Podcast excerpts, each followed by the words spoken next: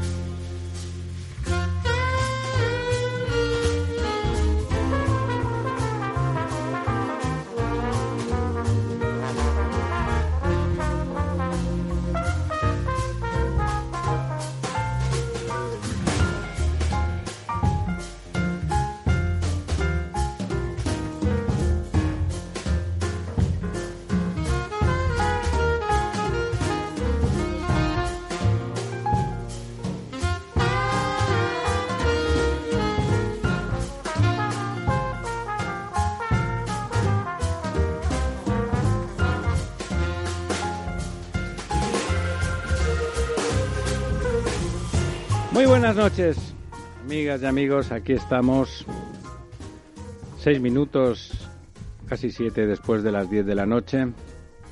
Miércoles, después de, vamos a llamarles elecciones catalanas. Y bueno, nada cambia. Todo sigue igual, pero en realidad todo sigue peor. Saludo rápidamente a mis compañeros habituales, profesor Tamames. Muy buenas noches, don Ramiro. Don Lorenzo Dávila. Muy buenas noches. Y saludos sobre todo con entusiasmo y agradecimiento a don Pedro Vega que desde Barcelona nos acompaña una vez más y esperemos que sea para muchas veces. Don Pedro, ¿cómo andamos?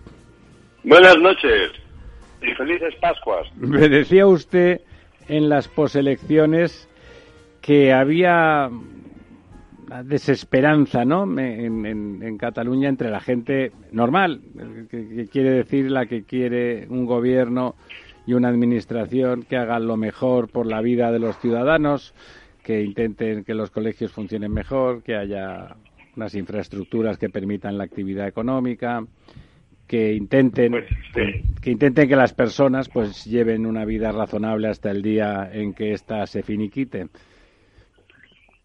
Sí, efectivamente yo creo que yo lo decía el otro día, que la palabra era tristeza y cierto desfondamiento por una cosa que yo creo que era además eh, previsible, ¿no? Lo que pasa es que yo creo que como siempre la esperanza es lo último que se Claro, pierde. la ilusión de que algo cambie, ¿no? ¿no? de que algo cambie y en el fondo, o sea, no por sorprendente era previsible. O sea, ha pasado, bueno, la única duda que es que si quedaba Junts por delante o quedaba por Esquerra, bueno, pues ha quedado eh, Esquerra probablemente también por la presencia del PDCAT que no ha sacado ningún escaño y son, bueno, pues 80.000 80.000 votos, creo recordar. que De algo diferencia, sí. ¿eh? Y entonces, bueno, pues eh, yo creo que estos primeros días han sido en mucha gente, eh, yo personalmente con esta situación que tenemos, que además eh, vives colgado del teléfono, Por se la nota por la que pandemia, la claro. gente tiene menos ganas de hablar. Ya. O sea, hay una especie de, de silencio, bueno, no sé, supongo que son estos días, ¿no? Eso decía usted Pero en su artículo, el silencio, ¿no? Entonces, pues bueno, complicado, ¿qué va a pasar? Pues bueno, no sé, cualquier especulación es, es absurda. Yo, yo pienso que va a haber un acuerdo de Junts con Esquerra cambiando las, las tornas, pero bueno, como aquí todo es posible, yo ayer me ha pasado una cosa estupenda. Estaba en casa, o sea, yo ya me niego a ver un partido de fútbol con el campo vacío, eh, y además así no me pongo nervioso, y, y de repente empezó un helicóptero, los helicópteros eh, volando por la noche, digo, hombre, digo, tanto lío para un partido de fútbol, no, no, claro, cuando te levantas por la mañana eh, te encuentras el lío del Hasen, el rapero, El rapero, sí. y bueno, que han, han destrozado la comisaría de Vic, de la Cataluña catalana, ¿no? Sí, sí. Y aquí, pues... Y, eh, y árabe, ahora- y ahora árabe, estamos- no estamos solo catalana, no solo catalana, árabe. Sí, eso no sé si... Hay que decirles que a, los bigatans que son medio árabes, eso es muy bonito. Qué macu. Sí, Ramón, ten cuidado con lo que dices y dónde lo digas, ¿eh? Bueno, bueno. Sí. Sí, lo, del rapero, lo del rapero que es impresionante, ¿no? Porque dice que le meten en la cárcel por insultar al rey. No es verdad, no es verdad. Le han metido en la cárcel por pegarle a un periodista de TV3 justamente. Le han metido en la cárcel porque lo que hace, luego les leeré, les leeré alguna de las letras de este señor, ¿eh? y ya verán qué, qué bonito que es, eh, qué bonitas letras tiene. Fíjese. Pero esta noche estamos igual, ¿eh? eh otra vez el lío, están, están ardiendo contenedores por Paseo de Gracia, eh, Ronda Universidad, Plaza... No, pues pues y ahí tenemos al pájaro dando la vara eh, desde hace total paná, total paná, porque si hiciera el pájaro hiciera eso para algo. Fíjese, voy a leerles, son cuatro, son cuatro versos solo, o sea que es muy rápido. Solo he cambiado, solo he cambiado el nombre, el sujeto de las acciones que propone el, el ínclito, ¿eh? O sea, todo es igual, pero eh, luego les diré lo que ponía inicialmente. No, no me da pena tu tiro en la nuca, Leo primero el original. No me da pena tu tiro en la nuca, Pepero. Que alguien clave un piolet en la cabeza de José Bono. Merece que explote el coche de Pachi López. Pienso en balas que nucas de jueces nazis alcancen. Ahora imagínense lo mismo. Esto, esto no merece ningún castigo ni ninguna protesta. Deje, deje, don Ramón, un segundo. Solo lo leo. Lo mismo como en el como en, en, Matar un ruiseñor, no sé si se acuerdan la película aquella y el alegato final de, de, Gregory Peck, sí, que ahora imagínense que en lugar de decir eso hubiese dicho, no me da pena tu tiro en la nuca, Podemita, que alguien clave un piolete en la cabeza de Rejón, merece que explote el coche de Pablo Iglesias, pienso en balas que, nunca, que nucas de podemitas rojos alcancen. ¿Se imaginan el escándalo justificado? Porque le, veo, le veo muy poético, señora Bueno, pues fíjese el cambio, ¿eh? de golpe uno no tiene ninguna importancia, lo otro hubiera supuesto una hecatombe nacional. yo me pregunto por qué compara a Bono con Trotsky porque la única persona que murió de un violet fue Trotsky, fue Trotsky, de Ramón Mercader. Bueno, es que este Hassel es profundamente antitrosquista. Hoy he visto otro vídeo de, de, él con otro rapero que les hacían una entrevista despotricando de, despotricando de Pablo Iglesias justamente y de, y de Podemos diciendo que son trotskistas reformistas, que el único camino es la violencia como ha demostrado la historia y que por eso defienden a los únicos que la ejercieron en España, que eran los etarras, ¿no? Bueno, eh, eh, este es el señor que están defendiendo eh, tus amigos en, en Barcelona y en algunos en otros, en otros lugares, ¿no?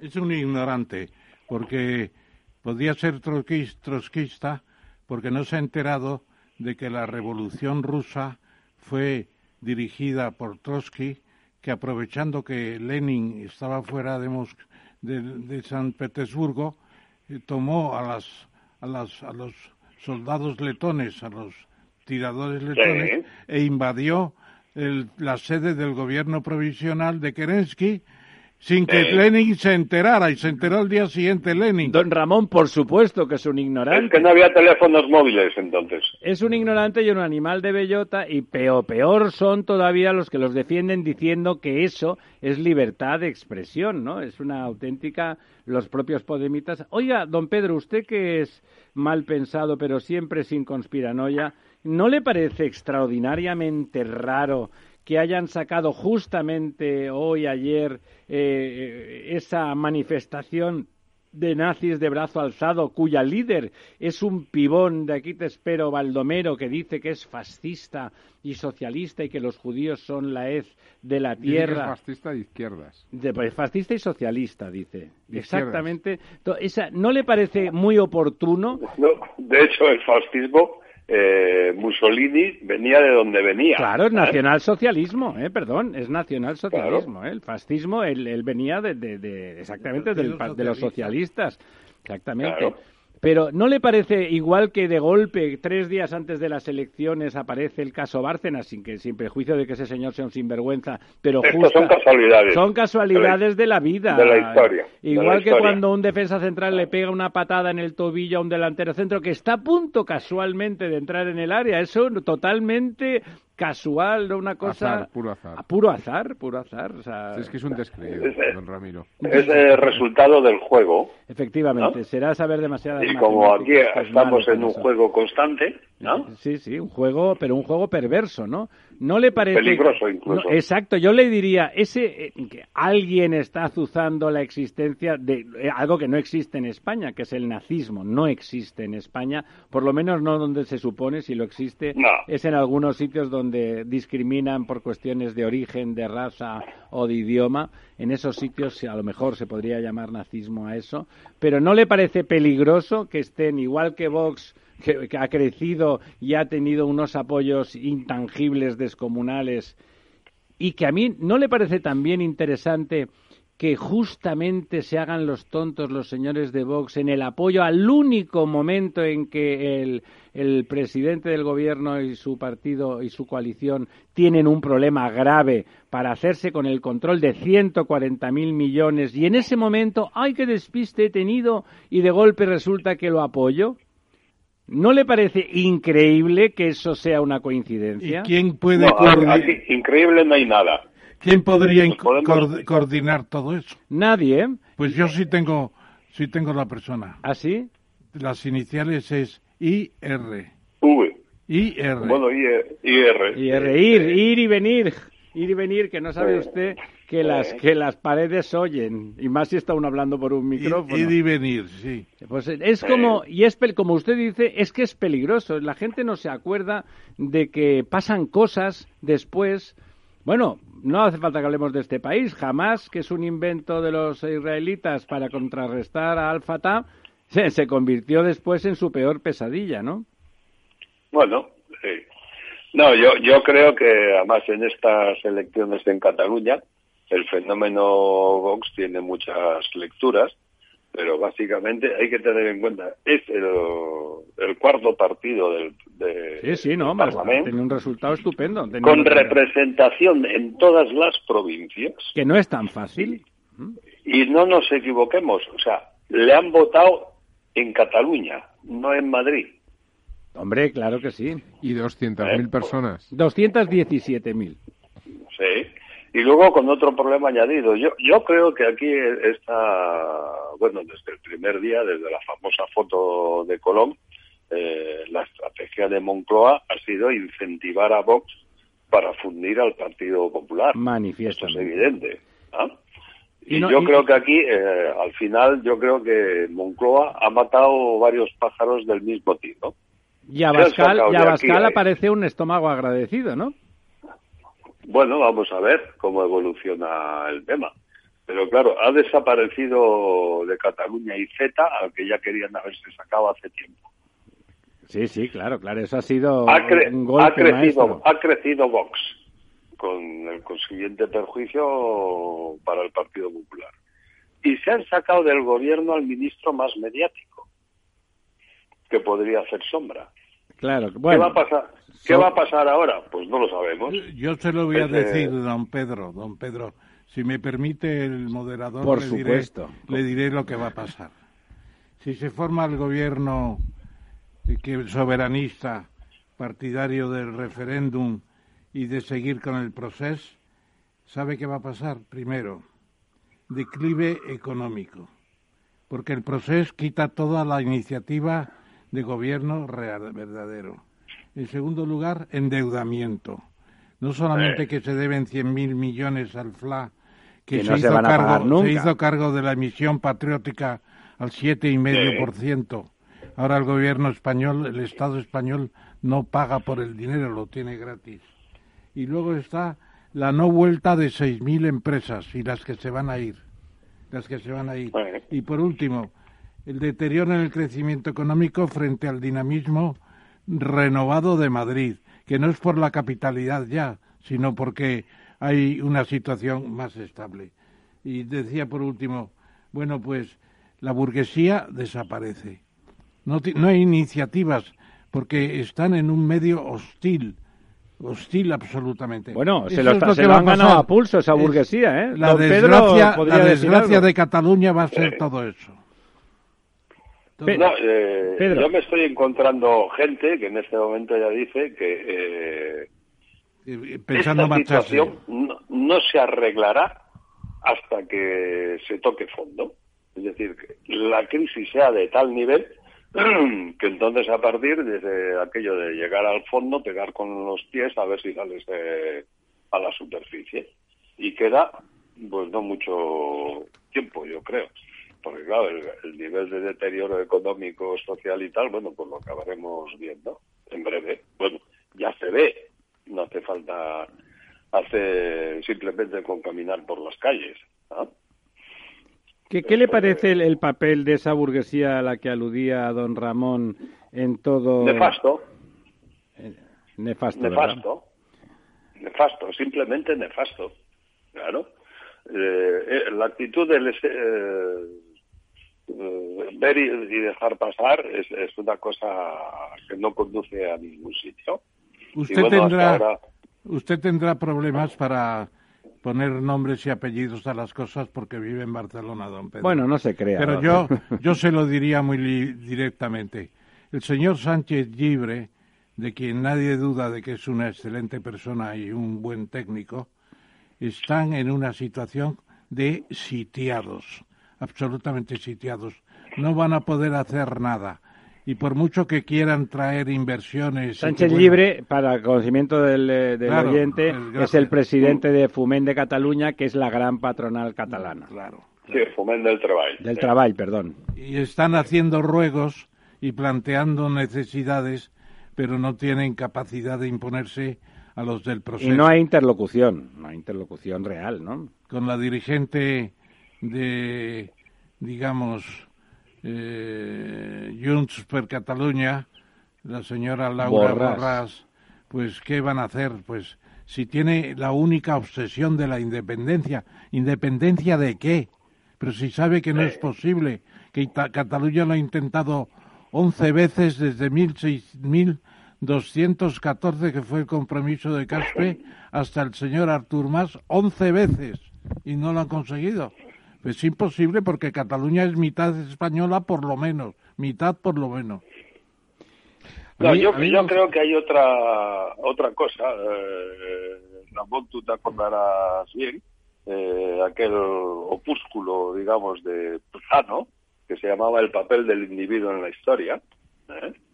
Eh, yo creo que algún día en este país alguien hará una revisión, lo compilará, lo estudiará, como dos personajes que son Albert Rivera y Artur Mas han cambiado la historia tanto de España como de Cataluña. Para han mal. intervenido para mal. directamente. Y luego se, salieron por la tangente. Pero fíjate, claro, Pedro. Y luego a Artur Mas hay que agradecerle una cosa. Ha acabado con todo lo que quedaba, si es que quedaba algo, de lo que supuso en su momento Convergencia y Unión con todo, lo, con todo lo positivo. Con lo cual quiere decir que hay mucho, o sea, aquella idea de contribuir a la gobernabilidad del Estado, tal, no sé qué, eso está muerto. No queda nada, con lo cual hay mucho huérfano ahí también. Pedro. ¿Cómo se reconstruye eso? Pues no lo sé.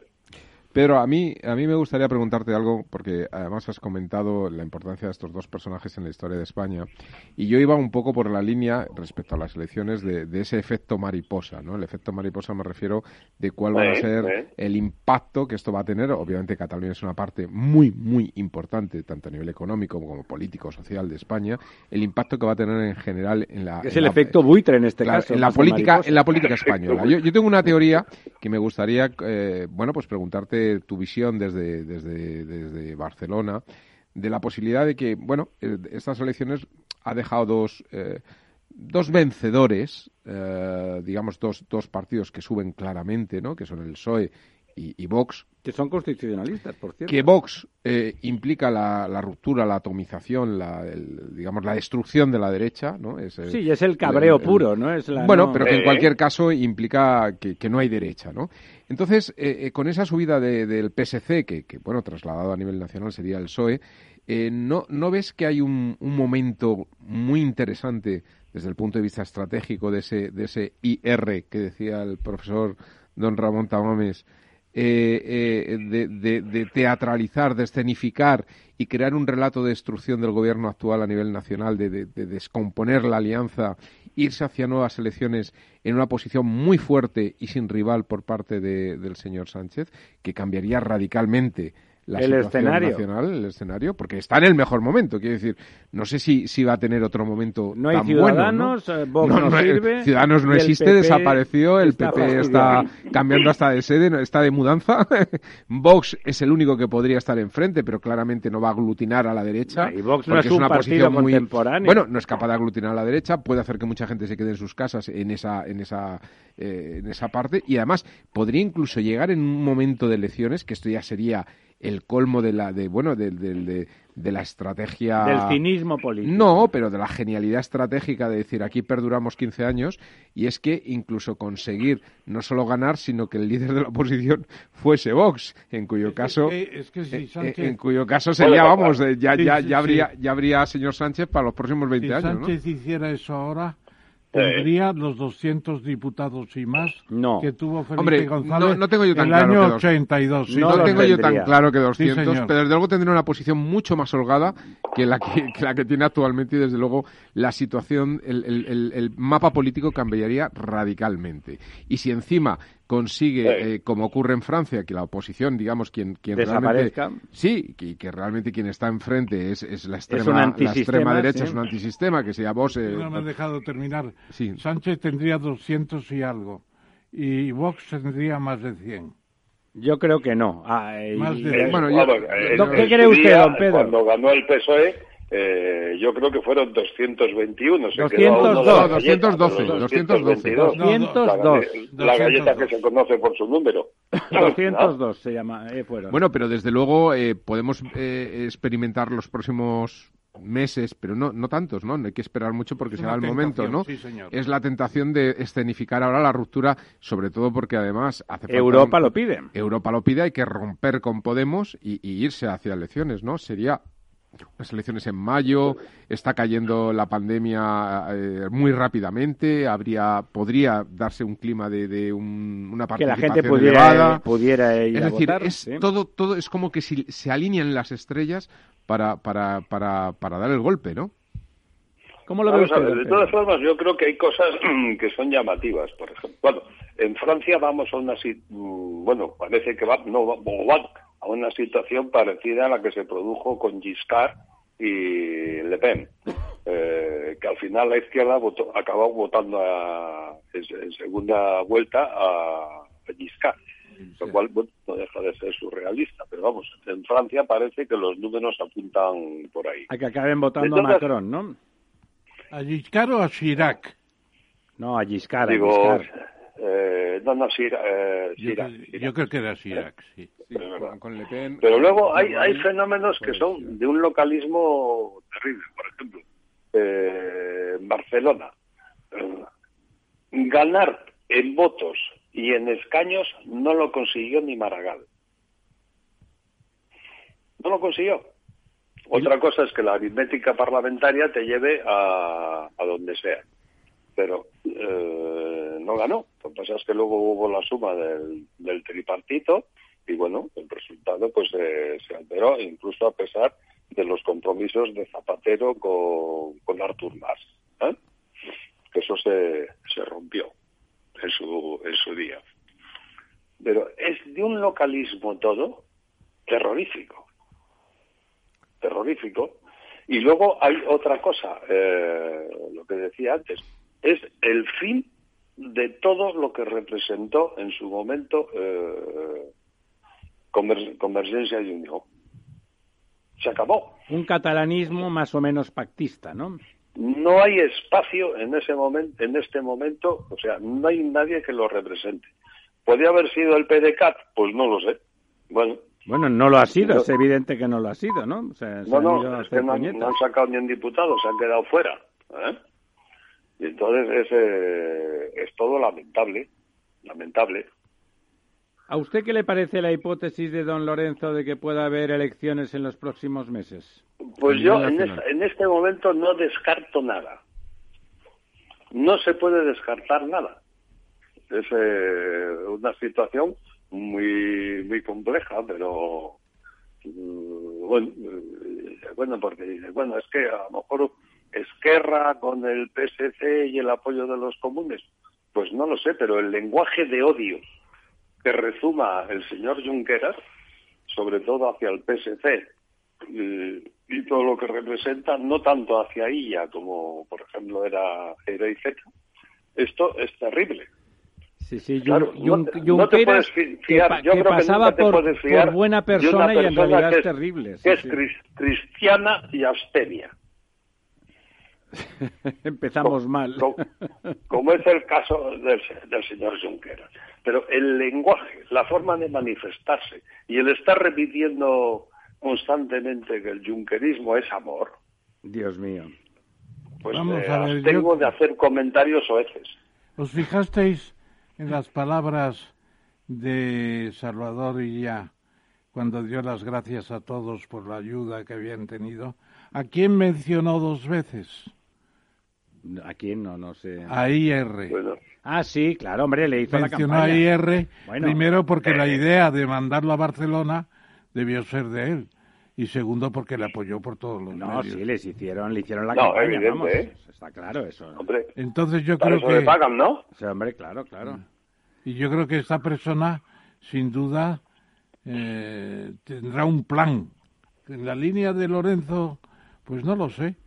Pero Yo tampoco, no sé, pero bueno, es una hipótesis de trabajo como otra cualquiera, pero puede ser En, noviembre, por ejemplo. Desde luego lo que no está, el momento, no está esa persona es por la unión del PSOE y de Podemos.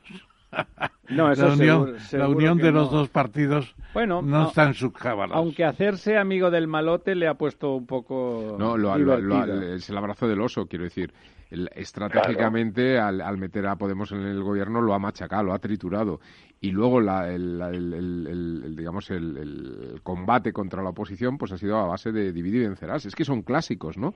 Tanto el abrazo de como el dividir y vencerás son clásicos. O sea, tampoco hay una innovación especial, simplemente hay una ejecución bien hecha, ¿no? O sea, yo creo, realmente yo creo que hay una profesionalidad y una bueno o sea tiene su mérito no eh, eh, es decir que bueno cualquier asesino a sueldo tiene mérito. Bueno no depende depende. Si lo hace bien y cumple y tal pues ya está bien bueno pues lo que quiero decir que si si si esa persona si R está ahí eh, para ser el estratega que gana elecciones bueno es, para lo que está claro. pues lo, lo hace muy bien. Es decir es un gran profesional no es decir todo mérito. se lo digan a Pedro Sánchez no bien sí claro es así. Pero no solamente a Pedro Sánchez sino que realmente está planteando planteando una situación política en España donde está haciendo perpetuar a su jefe, ¿no? Bueno, Otra cosa es que empecemos, empecemos con fichajes como en el fútbol, ¿no?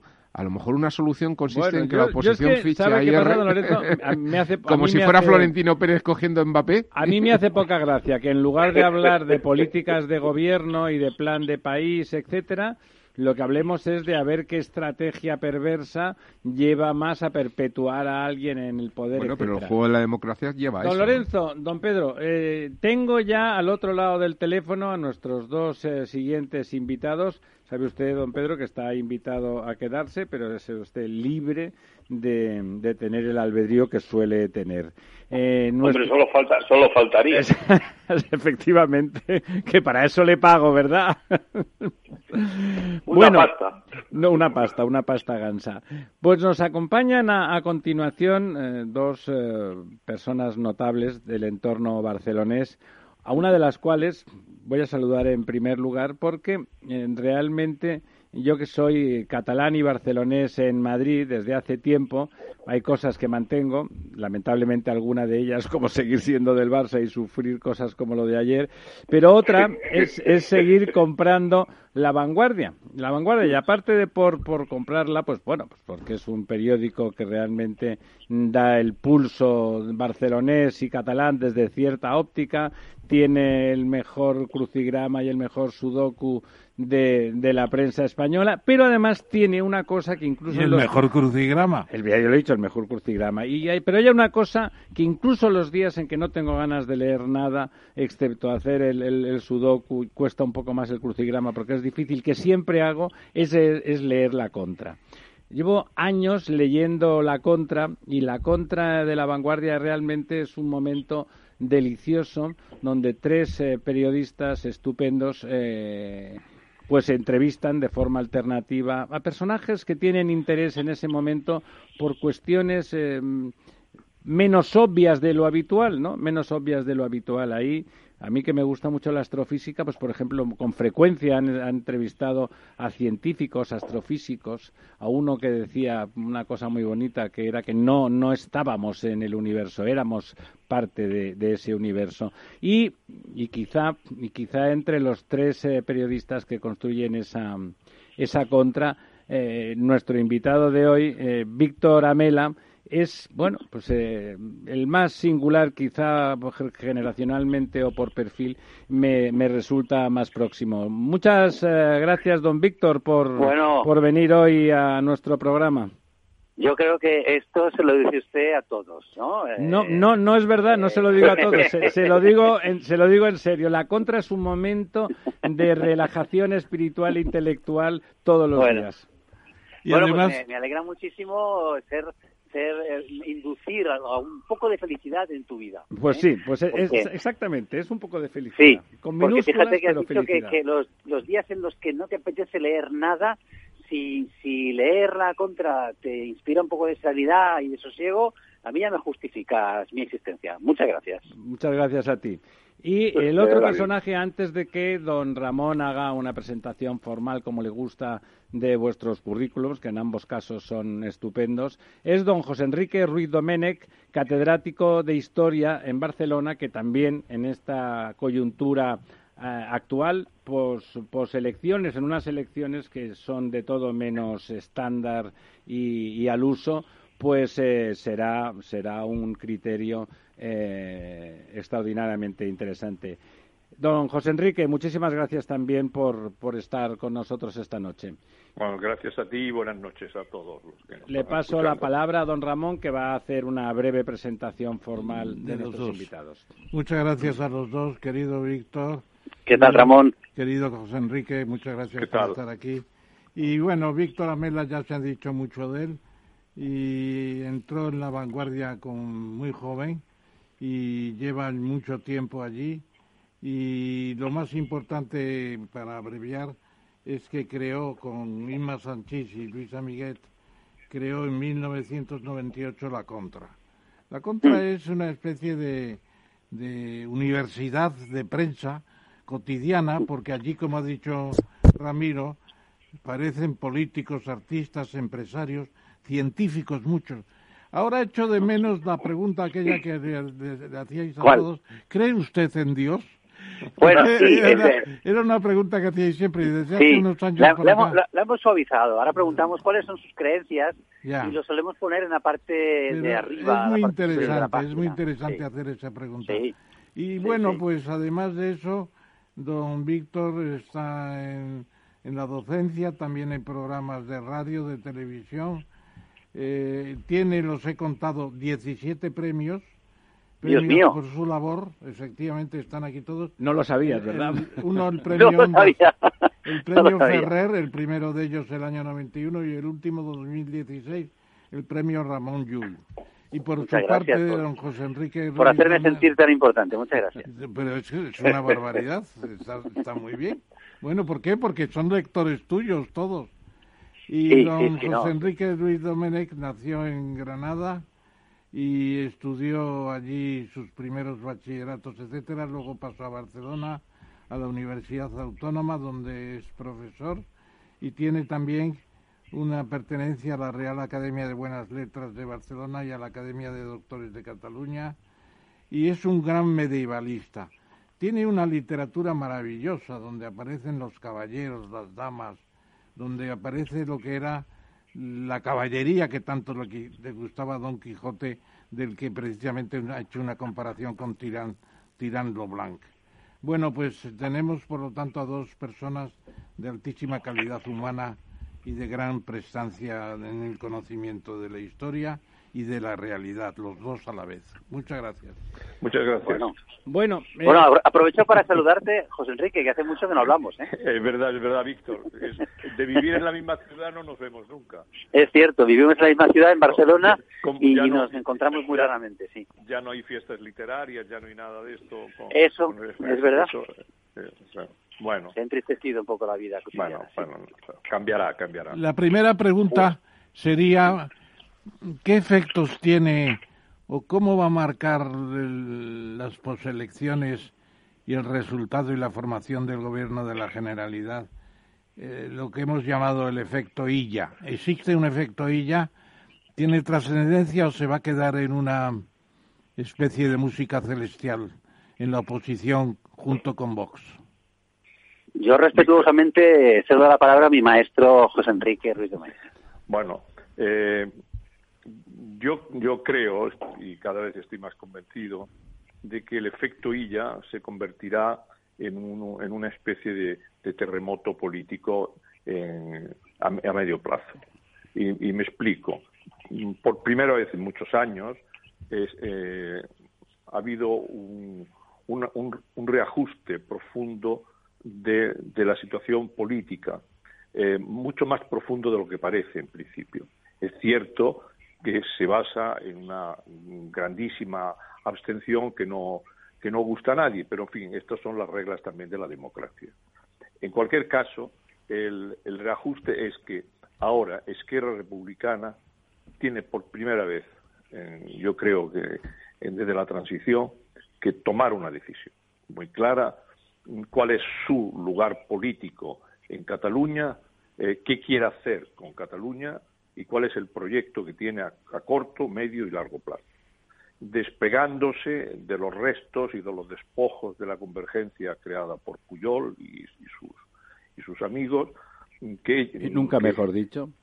Exactamente, y nunca mejor dicho, porque son los amigos del 3%, para decirlo así.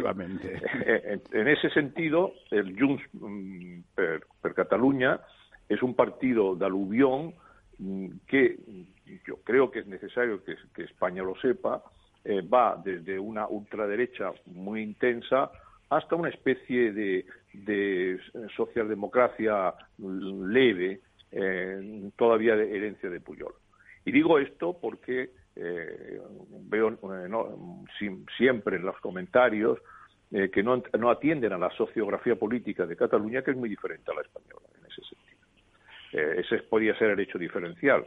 ¿Por qué lo digo? Porque Junts es un partido de derechas. Entonces se dice, y, eso eh, aquí se confunde diciendo que como es un separatista es un partido de izquierdas, como si la calidad de ser de izquierdas eh, la, diera el separatismo. El separatismo es un movimiento transversal donde hay desde la ultraderecha pues, hasta la ultraizquierda, incluso de ultra, eh, izquierda que en este momento, eh, en este momento precisamente en Barcelona, vuelve a salir a las calles, vuelve a, con un pretexto como cualquiera, siempre tendrán pretexto a, incendiar las calles. Claro, en este sentido, Esquerra ahora tiene una altísima responsabilidad porque eh, el Salvador Illa no se lo va a poner fácil. En primer lugar, no va a hacer una, una arrimadas, como ha dicho, que es, él se va a presentar con la convicción de que va a perder. Por supuesto, bueno, si le dejan. Bueno, no le dejarán, claro. Eh, lo decide el presidente del Parlamento, ¿eh? no es optativo el candidato. Bueno, pero, pero si no le dejan presentarse, eh, la, norma, esas costumbres de buena política consistente en decir que el que gana las elecciones tiene el derecho, aunque no sea jurídicamente así, de presentarse a, a, presentar su candidatura, en fin, entraríamos ya en una especie de juego sucio mucho más visible del que se ha tenido ahora, que se ha hecho mucho entre bambalinas. Eso por un lado. Y por otro, Esquerra sí que no puede en este momento dar un paso al lado que es la frase predilecta de, este, estos sectores, eh, porque la dijo una vez Artur Mas, que ha dado un paso tan al lado, tan al lado, que se halla en la cuneta, ¿no? Prácticamente, ¿no? Entonces, eh, Esquerra, si no se presenta su candidatura, eh, que lo va a hacer, eh, y, va, y, va, a hacerse con la, con la, con la presidencia de la Generalidad, probablemente, eh, pues lo que pondrá fin de una vez es al, al fenómeno Puigdemont. Y eso claramente eh, será un terremoto político a corto plazo. Eso será bueno en cualquier caso, que desaparezca Puigdemont, que es un personaje que es, es, un intangible negativo, digamos, ¿no? Sí, sí, sin duda, sin duda. Por eso digo que, que, el efecto Illa ya de entrada va a poner eh, las, las, cosas muy claras, las caretas van a desaparecer. Y cabe, cabe una posibilidad cobarde, que se, ya se baraja en los mentideros, y es que vayan a unas, a unas nuevas elecciones. Entonces, claro, pues eh, había un, chiste hace poco que decía, hace, unos años en Barcelona era haciendo alusión a una famosa cantante catalana que decía vivo vivo cantando dice ahora vivo votando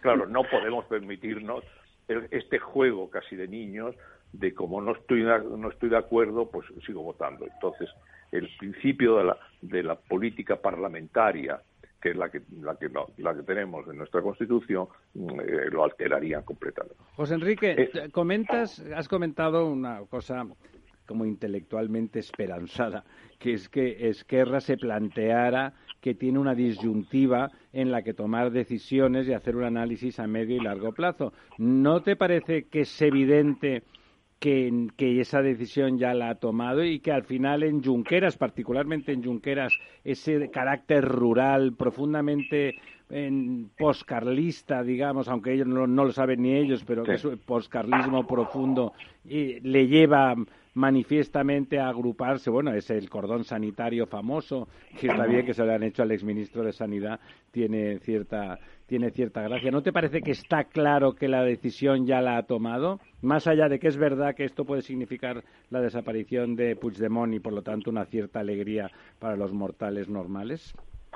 Bueno, puede ser, yo no tengo, no tengo acceso a sus, conocimientos, pero lo que sí que puedo decir, y como observador, ¿no? incluso desde el punto de vista de, la evolución de la historia, es que eh, mm, Junqueras, que por cierto fue alumno mío, ¿no? Nadie es perfecto, José Enrique, no te preocupes. eso, eso siempre lo he lamentado, pero sí, era, era, un, era un buen chico en este sentido, un poco, un poco despistado, ¿no? pero cuando joven. Y quizá ahora lo es en otros sentidos. Pero Junqueras siempre va diciendo que si Esquerra no consigue el, voto urbano, y cuando se dice el voto urbano, naturalmente está pensando en el voto de Barcelona. Claro, claro. Eh, no se puede hacer un proyecto de nación, eh, como ellos dicen, eh, de soberanismo, sin contar con la ciudad de Barcelona, porque eso sería eh, entrar en, una, en, un, en, un, efecto cataclismático para ellos. Por lo tanto, ellos necesitan tiempo para que nuevas generaciones, eh, pivotadas por ese sector socialdemócrata que Esquerra ha asumido, porque Esquerra en el fondo al final se está convirtiendo en un, partido también de aluvión, eh, un poco al modelo convergente, sería la convergencia del siglo XXI. Y Junqueras cada vez se parece más a Puyol en esto, un poco de, padre de la patria. Y, sufridor, ¿no? Entonces, este, este punto que tiene, que tiene Junqueras mm, necesita, necesita tiempo y, naturalmente, no equivocarse durante ese, ese periodo. Porque si se equivoca, volverá a, surgir esa parte que tú has, citado bien, rural, intensa, esa división que en este momento existe territorial en, Cataluña. El, Lérida y Gerona va por un lado, Tarragona y Barcelona sustancialmente por otro. Esa, esa división que hay. Eh, entonces, mm, Esquerra no quiere la inmediatez eh, que, que, pretende de Junts per Cataluña, que es un partido que necesita resolver las cosas ya porque no tiene futuro. Y esa eh, es la diferencia que tiene Esquerra. Y no tiene futuro y lo digo como historiador porque no tiene pasado. Todo aquel que no tiene pasado tiene futuro. Efectivamente. Víctor, eh, quizá, bueno, quizá Víctor, deja, que te pregunte. Te, focalizo, tú eres un personaje muy urbano y, muy, muy, barcelonés.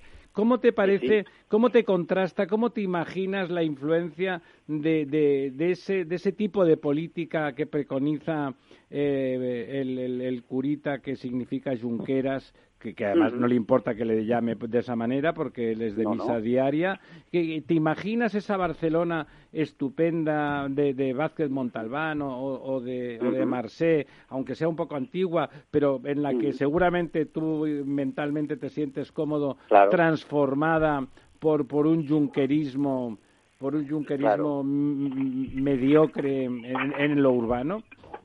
Claro, yo yo te hablo ahora eh, como barcelonés nativo, efectivamente.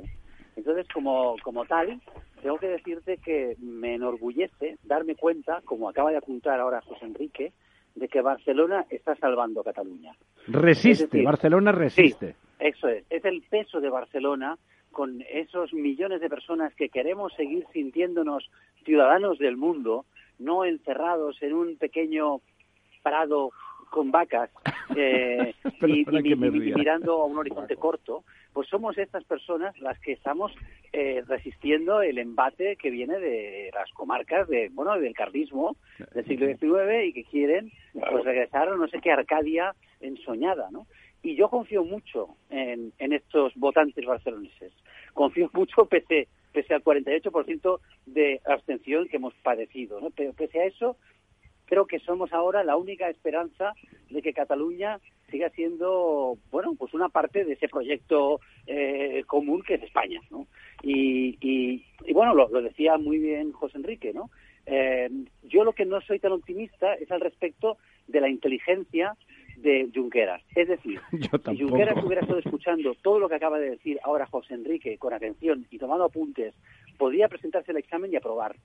Es decir, podría llevar a su proyecto a unos años vista y, como dices, José Enrique, ir ganando eh, poco a poco nuevas generaciones y como una fruta madura, quién sabe, quizás, pues dentro de 15 o 20 años, llevarse el gato al agua. Pero me temo, José Enrique, que no va a ser así.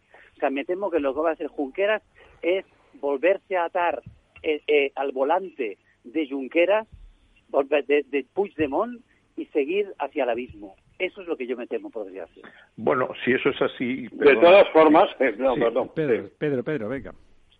No, no, de todas formas, eh, desde que, bueno, ha sido hace tres días esto, pero cualquier conversación que oyes o cualquier declaraciones por parte de, de Esquerra, por ejemplo, seguimos en la misma cantinera.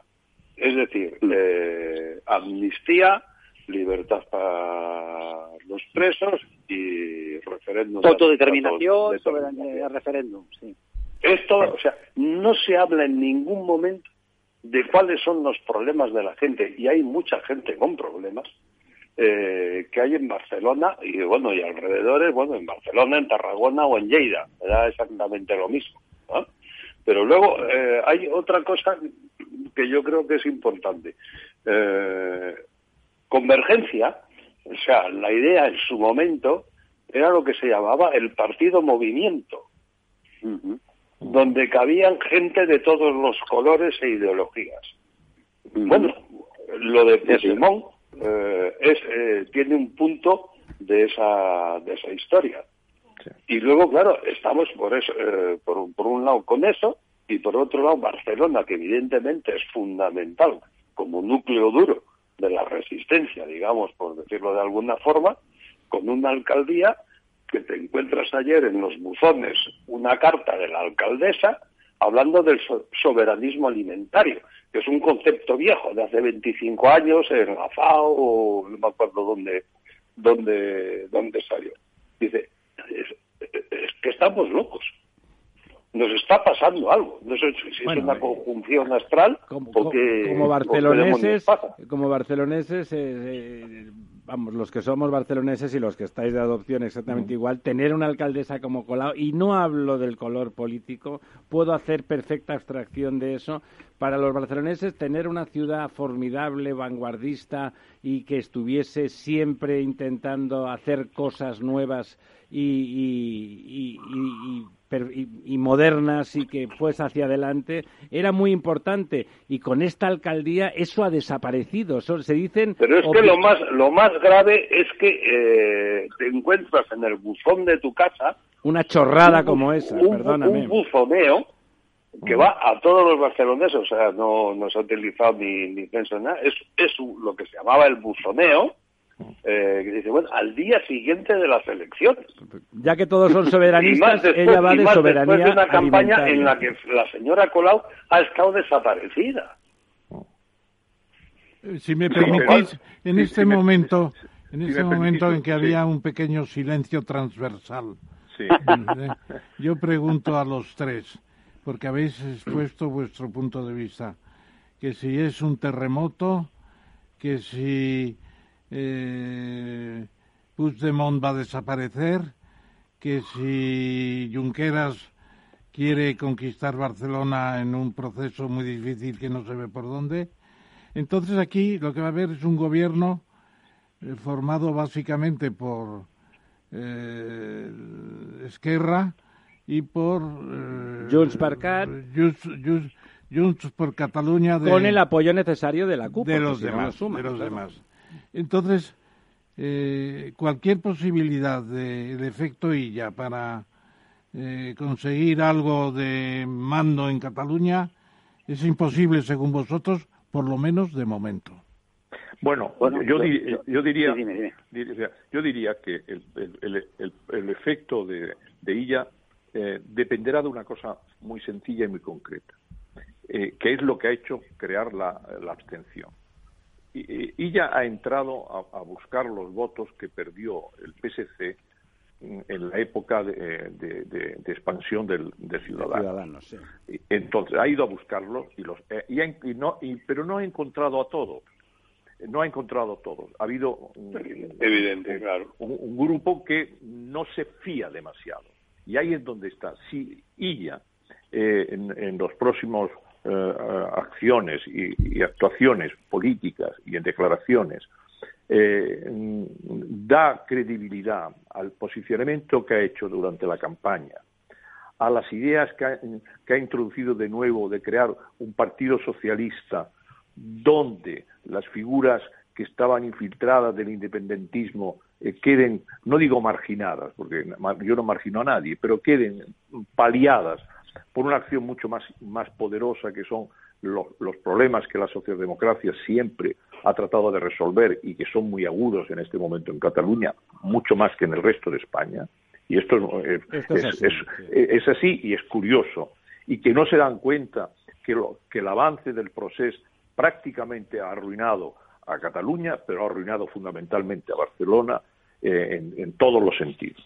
Y claro, si eso, eso eh, el, el, independentismo puede enrocarse de nuevo y, decir que aquí no ha pasado nada y que ya tienen suficientes, eh, con el 50,3% de los de los de los votos de, de una elección con el 43%. Claro, tienen el, 26, el 26%. Eh, efectivamente, tiene suficiente para seguir con la con el con la idea del proceso y de todo esto ahí es donde eh, desde la oposición ella tiene que entrar a recuperar eh, credibilidad de, un partido socialista potente para hacerle frente a, de, esas posiciones de centro izquierda a la, a la, a la, a la situación mm, y, y, de ahí lo, lo, primero que puede conquistar en, en las próximas elecciones sería la alcaldía de Barcelona con lo cual... Totalmente de acuerdo.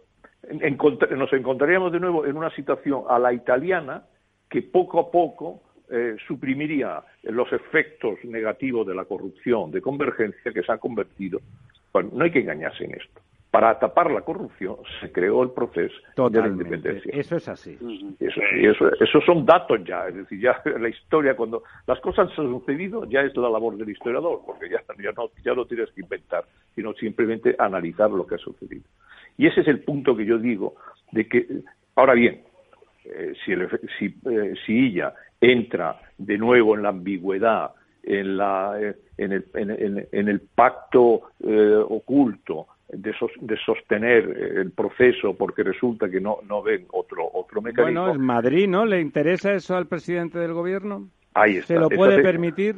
Eh, claro, Pero, el presidente del gobierno, eh, en este momento, Sánchez, ha, descubierto con las elecciones de Cataluña una cosa muy importante, que en este país podría gobernar en minoría. Él no necesita.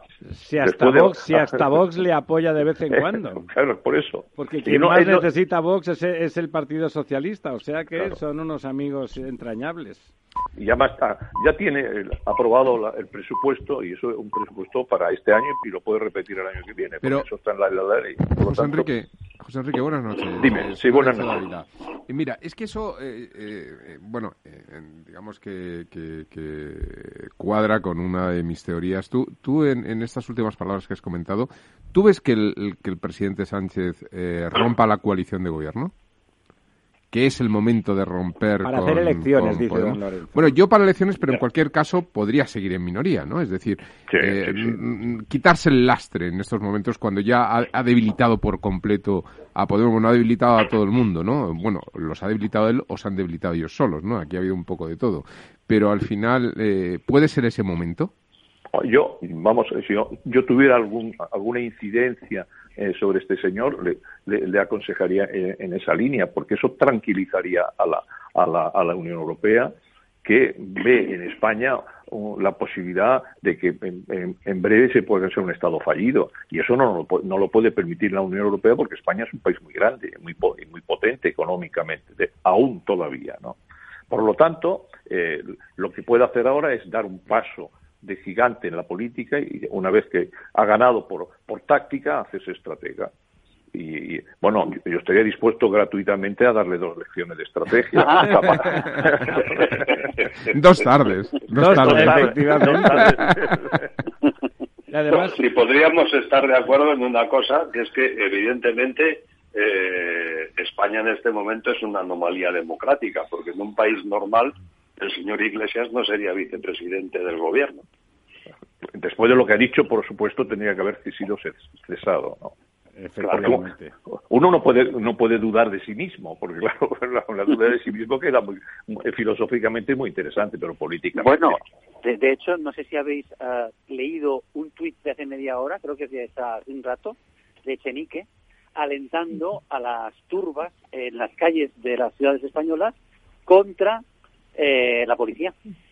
Eh, en nombre del antifascismo, un supuesto antifascismo que combatiría la, falta de libertad de expresión por el encarcelamiento del rapero Hassel. Esto acaba de ser publicado en Twitter hace un momento, es decir, que nos encontramos con que el portavoz del socio de gobierno está alentando a las turbas contra la propia policía que se supone que está administrando.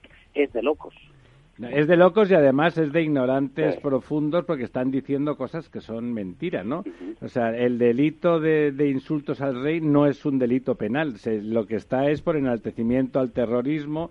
Otros, otras veces ha tenido condenas por pegarle a un periodista de TV3, además, un poco sospechoso de ser muy del régimen, etcétera. O sea, y, bueno. Sí, sí, pero es curioso que, que eh, aquí yo voy a emitir una autocrítica eh, hacia la profesión periodística. Yo soy periodista, es verdad que no soy periodista político, pero mm, veo que los colegas periodistas de, política no explican esto. No, no lo explican, ¿no? ¿no? se está explicando con detalle que se trata de una suma de condenas que le llevan a la cárcel, pero no va a la cárcel por haber insultado al rey. En absoluto, además. en absoluto. que se van sumando. Y esto no lo explican desde TV3. TV3 desde luego no solo no lo explica, Hombre, sino que lo oculta, porque ha sido un periodista de su propia para casa. Eso, para eso le pegó, para que se callaran. En, horario en horario estelar, el, el, sábado por la noche, se hizo una entrevista de media hora a Pablo Gesell. Bueno, es, es espectacular la estulticia. Se aplica, se está aplicando en el periodismo español con este tema, con otros también, pero con este es más sangrante aquella teoría de que, que un que un perro muerda a una niña no es noticia, con lo cual si lo cuentas al revés y es la niña la que ha mordido al perro, pues hombre, eso es muy llamativo, ¿no? Aquí es exactamente, exactamente eso.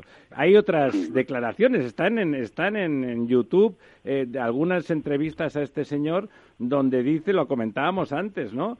Que, que hasta los podimitas eran unos eh, reformistas de mierda, comparables con Trotsky, que lo que había que ir es a la violencia revolucionaria, que se había demostrado que era lo único, y que por eso él defendía a los etarras como únicos practicantes de la violencia. lo dice él, está, lo he mirado antes de venir al programa como para repasar y no decir cosas que no fueran verdad, ¿no? Eh, bueno, aquí, aquí en Cataluña hay un, sector, un, grupo político que es un conglomerado de estos complicadísimos que nace en los departamentos universitarios, que es la CUP famoso, las CUP, ¿no? porque es un, es un plural, donde se, se arremolinan todos estos pensamientos de que es casi de, de, lucha armada eh, urbana. Y, y, Barcelona lo hemos visto hace, eh, durante una semana. En noviembre eh, del 19. lo vimos, el Paseo de Gracia fue incendiado. Y delante de la casa de nuestro colega Pedro, que está al teléfono. por lo tanto, es decir, y, había, había miedo entre la gente que vivía por allí, ¿no? Porque es evidente que eso era una situación que no se da en un, en un, en un país normal. Y la policía no, no tenía, eh, digamos, eh, órdenes para mitigar o paliar o simplemente eh, suprimir ese estado. Hacer su trabajo, ¿no? sí, y ese estado, que era casi un estado de sitio, ¿no? Y, ese estado de sitio lo hemos visto bloqueando el, el, el TGV que va de Barcelona a París, con los prejuicios internacionales que eso significa, eh, bloqueando el aeropuerto. Bueno, la Meridiana todas las noches sufre la, visita de unos simpáticos nacionalistas. Exactamente, sí, sí, sí. Eh, don Ramón. A mí, a mí si me dejáis que tercie un poco en todo esto, que es muy interesante. No estamos construyendo la ucronia, ni estamos planteando la psicohistoria que hablaba, por ejemplo, eh, nuestro amigo, el gran futurólogo, eh, creador de la trilogía de, de Isaac, no, eh, Asimov, Asimov, no me sale. Isaac, Isaac Asimov. Isaac Asimov, que era un portento. y no estamos planteándonos la política ficción, pero sí estamos dejando volar un poco la imaginación. Hombre, no tanto, estamos hablando de cosas que pasan en Barcelona. ¿eh, que está pasando en Barcelona, que es un terremoto, pero que también tenemos que apreciar que, aunque el movimiento sísmico tenga su centro por allí, está llegando a todas partes. No, no, claro, eso es lo malo. Y entonces, en un momento dado, eh, el día 23 de este mes, se va a celebrar en las Cortes, en el Congreso de los Diputados, el 40 aniversario del 23F. Es verdad. Y va a estar el rey. Y va a ser un momento de mucha tensión. Tiene suerte, pues si lo celebramos en Barcelona no podría ir. no podría. Están planeando hacer un acto breve, pero la cosa se puede complicar de alguna manera. Yo lo que diría es que eh, hay un movimiento dentro del gobierno en el que están, pues, Escribá, Margarita Robles es muy importante con su posición en el ejército. Está Nadia Calviño, están también. Sí, los que saben leer y escribir, vamos, sí. Reyes, etcétera, y varios ministros más que no pueden seguir como están. Es decir, no puede seguir este gobierno con los elementos estrafalarios, porque son estrafalarios que hay por todas partes. Con gente que piensa que está en el gobierno y en la oposición al mismo tiempo. Que están defendiendo a los ciudadanos y al mismo tiempo eh, siendo un baluarte para raperos de, de digamos de ambiciones muy serias porque si antisistema lo que sean raperos es lo de menos son, sí, son, antisistema, raperos me parece una profesión hay que plantearse si es posible que estos ministros sean capaces de, de formular una nueva trayectoria del gobierno. Yo no sé si eso es posible. Me decían que la propia Yolanda Díaz y el propio Castells, que no es un ejemplo tampoco pues no, la verdad, porque debe estar de vacaciones en vez. Dicen, nos llevamos mejor con los socialistas que con nuestros amigos de Podemos. Porque es que es una situación estrafalaria. Lo que diga Castells yo creo que es absolutamente irrelevante. No, no, no, pero, pero lo ha dicho, lo ha dicho que se lleva muy bien con los socialistas y que no se lleva tan bien con los de Podemos. Y, Yolanda lo ha dicho también. Bueno, Yolanda es del Partido Comunista. Es del Partido Comunista. Entonces, lo que hay que preguntarse es si un gobierno en esta situación ahora con toda la, la vorágine del reparto de los fondos que va a dar mucho que hablar y una situación de muchas tensiones y que el dinero tampoco es tanto porque son 27 mil millones de los 140 mil. Sí, que como siga Podemos se va a quedar y además, Ya tenemos, ya tenemos 22 mil eh, que son del programa SURE que ya hemos tomado en préstamo 22.000. Pero no contabiliza de los 140, es adicionales. Están, no, no se contabilizan los 140, pero sí en los 200.000 de los que hablaba usted precisamente. Bueno, entonces, lo que hay que pensar en el gobierno actual hay gente capaz, planas también que no he citado en agricultura. Bueno, eh, van a poder seguir siendo miembros de un gobierno con elementos extrafalarios. Son elementos, don Ramón, que permite el presidente del gobierno. ¿eh? Sí, sí, sí, sí, ¿eh? Lo permite el presidente del claro, gobierno. Si el no presidente, es que se, se lía el presidente del gobierno fuera de la suma ilustración, no habría llamado a este personal a gobernar. Claro, se le escapó a Albert Rivera en una operación que podría haber sido formidable, pero, pero estamos en lo que estamos. Bueno, Albert Rivera, como decía alguien antes, ha sido un personaje nefasto finalmente porque tuvo la ocasión de, evitar, de evitar este problema, o por lo menos de visualizar lo que decía José Enrique, que tiene razón en que ella, yo también creo que si le dejan, visualizará eh, bueno, que, los otros no son muy democráticos, que los otros no tienen un programa de gobierno, lo comentábamos. Mm, es, es bonito en general en las elecciones eh, ver los programas de gobierno, qué propone cada, cada, cada partido. En este, aquí la verdad es que los únicos que proponían algo era era el PP, que era irrelevante porque estaba claro que no iba a sacar nada, y ella, y ya proponía es igual, mejor, peor, es discutible o no es discutible, pero proponía un programa de gobierno y de acciones para que la economía mejorara, los otros no. Eh, bueno, es verdad que eso no lo hizo Albert Rivera, lo podía haber hecho en el gobierno, él siempre dice cuando se habla con él que no le hubieran hecho caso, perdone usted, su obligación es hacerlo, visualizarlo y probablemente los ciudadanos no le hubiesen abandonado en la forma en que le abandonaron después, igual que hicieron eh, aquí, arrimadas la dejación es que no iba a ganar. Oiga usted, esa, toda esa gente que ilusionadamente ha ido a votar necesitaba ver que se peleaba por la idea.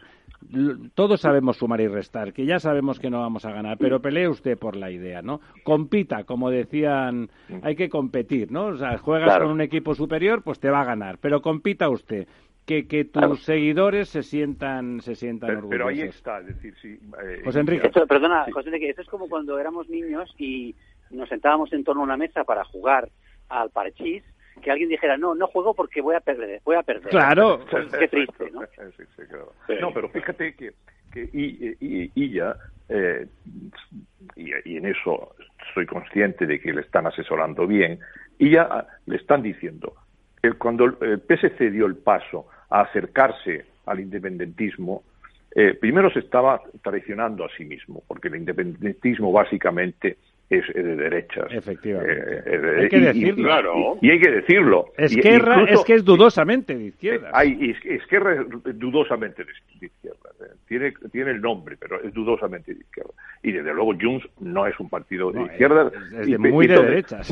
Cuando, cuando, cuando Junts eh, estalle de una forma, como hace siempre, de forma exuberante, tachará a ella de fascista y ahí es donde, claro, y ahí es donde hay, está sucediendo cada día. Exactamente. Pero ahí es donde hay donde eh, hay que entrar en el núcleo del debate. Que la ultraderecha catalana, por muy eh, eh, de la tierra que sea y catalanista esto, acuse a un partido socialdemócrata de fascista, claro, es el mundo al revés.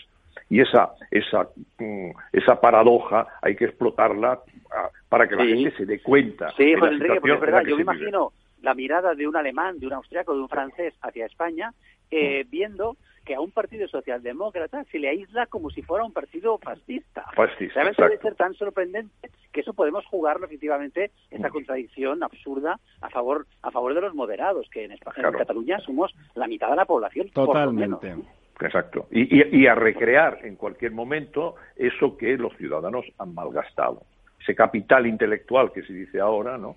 Que han malgastado, que es sencillamente la creación de un espacio radical liberal que muchas veces, aunque sea minoritario, eh, es, una voz sosegada, ponderada, y, pero al mismo tiempo crítica, porque casi siempre lo forman eh, eh, en fin, círculos de gente cultivada e solvente y solvente intelectualmente. Exacto. Y esto, claro, aclararía la situación. Puede ser, como decía Ramón, que, que uno sueña, ¿no? Eh, eh, ciertas ucronías, ¿no? ciertas cosas que, a lo mejor nunca ocurren. Que desea pero, y que desea. Pero es evidente que Cataluña eh, en, la situación ahora y, analizando los resultados del, 14 de febrero, eh, tiene que dar un paso hacia, hacia la metáfora del día que lo eligieron, que era San Valentín. Aquí tenemos que, jugar. No, tenemos que. el, amor de Junqueras. No, no, pero, no, no, no, el amor de Junqueras. Yo, es decir, yo creo que, que, que eh, todas las opciones políticas eh, eh, son, son asumibles, incluso las que yo no, no podría ni, ni en mis peores pesadillas formar parte de ellas. Pero, sin embargo, en Cataluña es necesario desenmascarar esa confusión que se ha creado, porque lo he visto incluso en, prensa seria diciendo la derecha ha perdido en Cataluña. No, no, no, señor. Si el, partido ha ganado. De, ha ganado. Juncker por Cataluña ha estado a un punto de, de, alcanzar el, primer puesto. ¿Cómo que? Porque hay la, la conciencia de que si eres separatista no eres de derecha. Claro, es eso. Y, y entonces empuja al que somos constitucionalistas, como politas ciudadanos del mundo, como dice Víctor, del que yo me siento y barcelonés, de, de, de, esa Barcelona que yo eh, a la que yo llegué, que ya cada vez se parece menos, que cada, vez se parece menos, también generando una de las contradicciones y paradojas más grandes de la historia contemporánea, que los años 70 fueran más libres en Barcelona que ahora, ya la ironía es tremenda. Y en toda España. entonces, entonces, claro, desde ese punto de vista, eh, desde ese punto de vista, el, el, resultado de las elecciones sí que tiene un punto esperanzador. Claro que lo pueden malgastar, pero entonces malgastarán y, y, pensar que ellos han perdido casi un millón de votos entre unos y unas cosas y otras. Claro que también pueden ser de la, de la abstención, pero no lo creo. Ellos son también de la, de la abstención del agotamiento. Yo creo que hay gente que empieza a dar cuenta que se le están tomando el pelo. Bueno, y que pierden puestos de trabajo y que, eh, eh, pierden expectativas y que las universidades son peores, que ir por la calle en Barcelona empieza a ser lamentable, que casi al final, como decía Ortega, solo se pueden hacer las maletas o irte a tomar el sol a la playa, ¿no? Que quizás es el único, la única singularidad que sigue siendo eh, firmemente barcelonesa, ¿no? Sí, sí, además, para mayores ironías, el, su posicionamiento ha, hecho posible que la ciudad que odian, que es Madrid, se convierta en, una capital financiera cosmopolita, libre y, el pulmón de, el pulmón económico del país y, Barcelona, la que dicen adorar, pues es una ciudad mm. en este momento tristona, en, decadencia, en decadencia, agotada. Eh, Pero ya, ya decía un historiador italiano, un estudioso sociólogo, Cipolla, que el estúpido es justamente el que se perjudica a sí mismo. En el ocio del estúpido, ¿no? sí, sí, sí. Sí, sí, yo conocí a Carlos Chipola, era un, era un personaje extraordinario y, y, sus juicios calaban perfectamente. Y los cala a nosotros en esta situación, estos estúpidos que se hacen daño a sí mismos. Es decir, nos han dado cuenta que antes de empezar todo este proceso, Cataluña tenía dos de los más importantes bancos de España, ahora no tiene ninguno. Eh, con lo cual, y, no solamente es un gesto simbólico el cambio de, del cambio de la sede. No, acaba siendo material. Y todo este elemento y tenía Cataluña probablemente eh, el poder eh, autonómico más poderoso de Europa. Es decir, sin duda. Cataluña realmente lo ha tenido todo, todo, todo, y ha decidido que estaba demasiado bien y que había que estropearlo. Digo Cataluña de forma abstracta. Evidentemente han sido los líderes independentistas los que lo han malbaratado todo por una frustración infantil porque estábamos demasiado bien. No, no les parecía correcto estar tan bien cuando en realidad había que eh, expresar que estamos muy mal. Bueno, pues lo han conseguido, estamos muy mal. Sí, es aquel victimismo de, nosotros que vivimos, bueno, los más mayores, un Barça que no ganaba casi nunca, empezó a ganar y era maravilloso, ¿no? Y además de ser los mejores, ganábamos siempre. Y entonces yo me acuerdo que en el campo los viejos culés estaban enfurruñados, o sea, de, Eso es. Aquellos viejos buenos tiempos en los que perdíamos. Pero coño, pero si es fantástico, jugamos muy bien y encima ganamos, y no y al final hasta los árbitros les daba vergüenza pitarnos penaltis de aquellos injustos de antaño, ¿no? Pues se le ponían mala cara, ¿no? De todas formas, ahí José Enrique ha dicho una cosa que yo creo que es extraordinariamente cierta.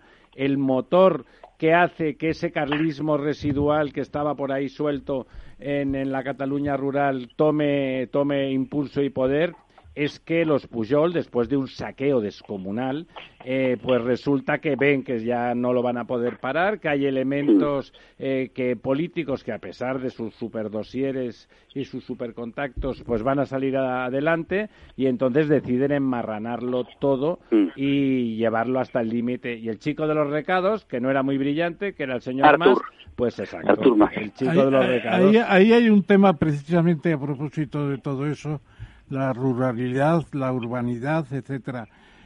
¿Qué pensáis vosotros si se le propone, por ejemplo, a ella que plantee seriamente la modificación de la ley electoral en Cataluña y que tengan el mismo valor pues no los, se votos, la darán. los votos de Barcelona? ¿No le van a dejar? No, pero yo, yo creo que eso es una bandera, una bandera que hay que levantar, porque Barcelona tiene derecho seguramente a 30 o 40 más diputados y, no los tiene. ¿Y por qué no los tiene? Porque están cuidando las ovejas unos pastores magrebíes. Vamos a ver. No, pero eh, cambiar, esa ley electoral, que efectivamente sería mucho más justo Claro que, sí. Vivimos en Cataluña para hacer que el voto, eh, mi voto como barcelonés valga lo que merece, eh, se topa, topa con, con la exigencia de las mayorías politicadas que van a ser imposibles de ser alcanzadas. ¿Cómo va a renunciar yo Esquerra? Que, yo me temo que no, va a ser muy difícil. Esquerra no puede renunciar, pero puede ser la bandera la bandera de los constitucionalistas junto con los socialistas. Que Pero, Ramón, eso pasa lo mismo con el coste eh, en votos de un diputado en Segovia con, comparado con uno en Madrid. Pero está más acentuado en Cataluña. Es verdad que esa ley de reparto territorial está en todos sitios, es cierto, pero en Cataluña está más acentuado está más mm. acentuado. sí, también porque los contrastes, y esto es lo que no quieren aceptar, como el, independentismo que hemos, eh, hemos ya eh, advertido y, descubierto, para los que no lo supieran, que es un movimiento de derechas y, con toques de ultraderecha, porque hay supremacismo eh, en los argumentos. Eso es lo que ha sido el nacionalismo siempre, es que no descubrimos nada, ¿no? efectivamente. Pero fobia, racismo y clericalismo incluso. Pero, pero también es un movimiento de ricos. Sí, es verdad. De ricos, de, ricos, de, ricos. Es decir, no, no es un, no es un movimiento de masas, pero que nos venden como movimiento de masas.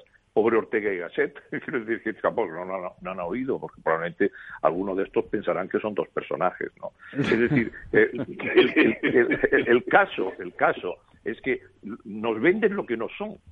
Y, y esa eh, fraudulenta visión de lo que son, eh, mucha gente la compra.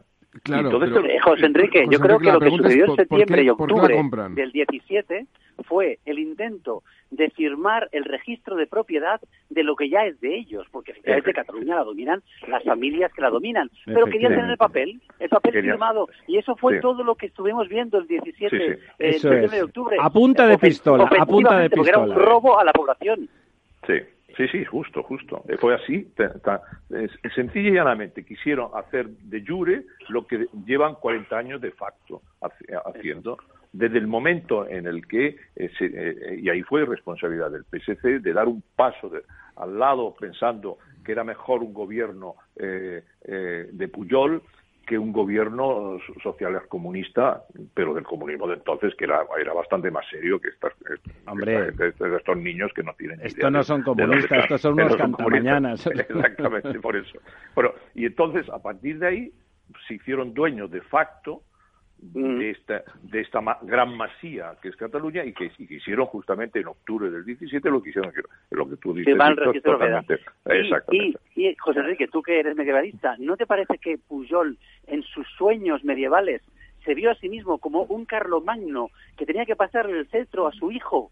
Y cuando Oriol Pujol fue eh, desenmascarado como corrupto de las ITV, es cuando empezó el proceso, es cuando Pujol vio que ya no podía pasar la corona a su hijo y decidió reventarlo todo. Sí, sí, hay, hay el factor humano que decía Graham Efectivamente. está clarísimamente marcado En, el factor humano en el, en el en el caso de la Cataluña reciente. eso no hay ningún Y otro y otro, otro detalle es que al mover los, los elementos profundos de esta sociedad que siempre había sido eh, esos movimientos profundos telúricos y negativos y rurales habían sido retenidos por la por la ciudad de Barcelona. Por la modernidad y el cosmopolitismo por la modernidad exactamente eh, en, en, cualquier época desde el siglo XI al, siglo XX es un proceso muy largo.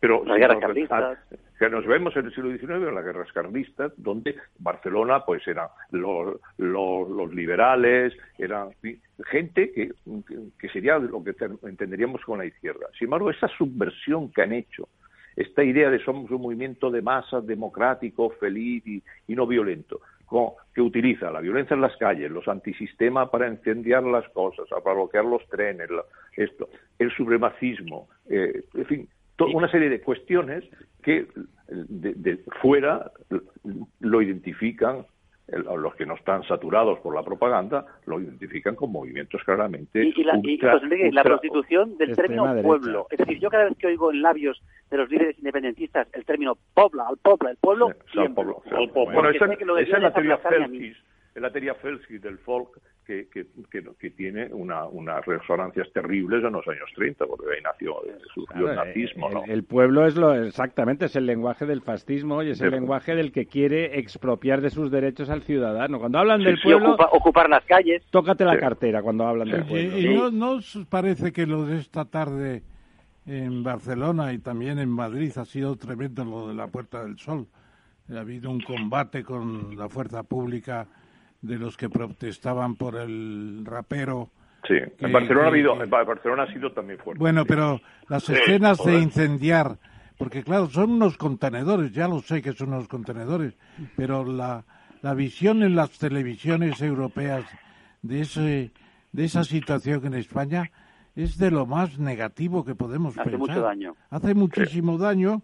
Y, y es otro factor a tener en cuenta, claro, porque además ¿Hubo manifestaciones tan fuertes en relación con Junqueras cuando fue a la cárcel con sus compañeros?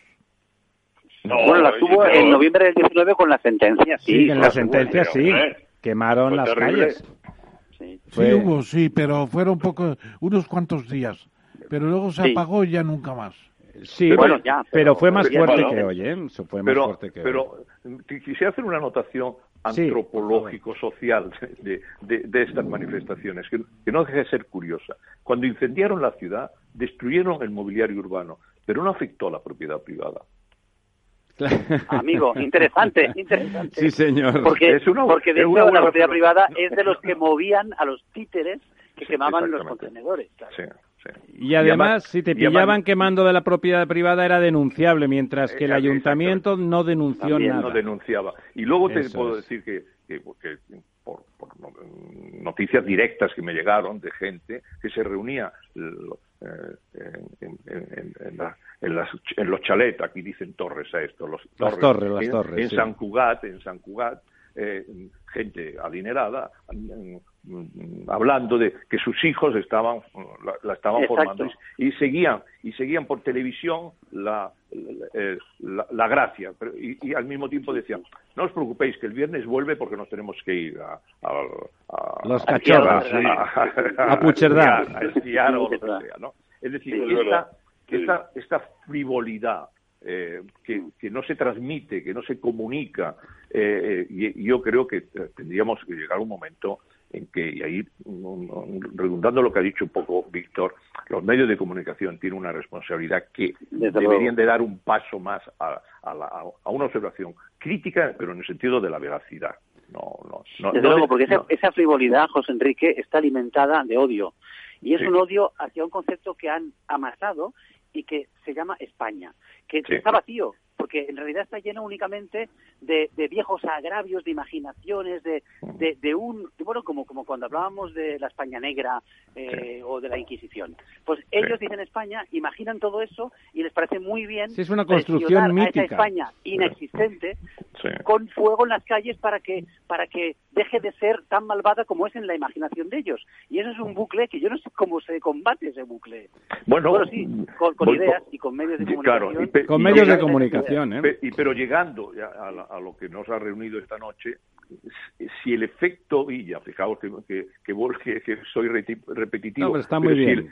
Si, el, efecto Illa eh, alcanza alcanza el, en este caso el, personaje, el, exministro, alcanza ese equilibrio de credibilidad, diciendo lo que lo que os dije en las elecciones lo voy a cumplir y yo voy a, refundar eh, el PSC como un partido socialdemócrata que acoja a, ese sector transversal de verdad. europeísta y europeísta y al mismo tiempo que, es el voto está en, la, vieja inmigración que ya son catalanes de, segunda o tercera generación pero la vieja inmigración que vive en, poblaciones inmensas Hospitalet Cornellá todo el, que son que son poblaciones marcadamente anti-independentistas entonces, sobre ese, ese fenómeno, si él se hace a Dalí de que, era lo que los ciudadanos que, pretendieron hacer y no hicieron bien, claro, el, el, PSC es un partido más robusto, tiene más tradición y tiene, detrás, y tiene detrás un buen PSOE ya sé que, hay, también un mal PSOE, pero entendemos que hay un buen PSOE. Siempre, siempre que al presidente del gobierno no le interese lo contrario, eso sería el asunto.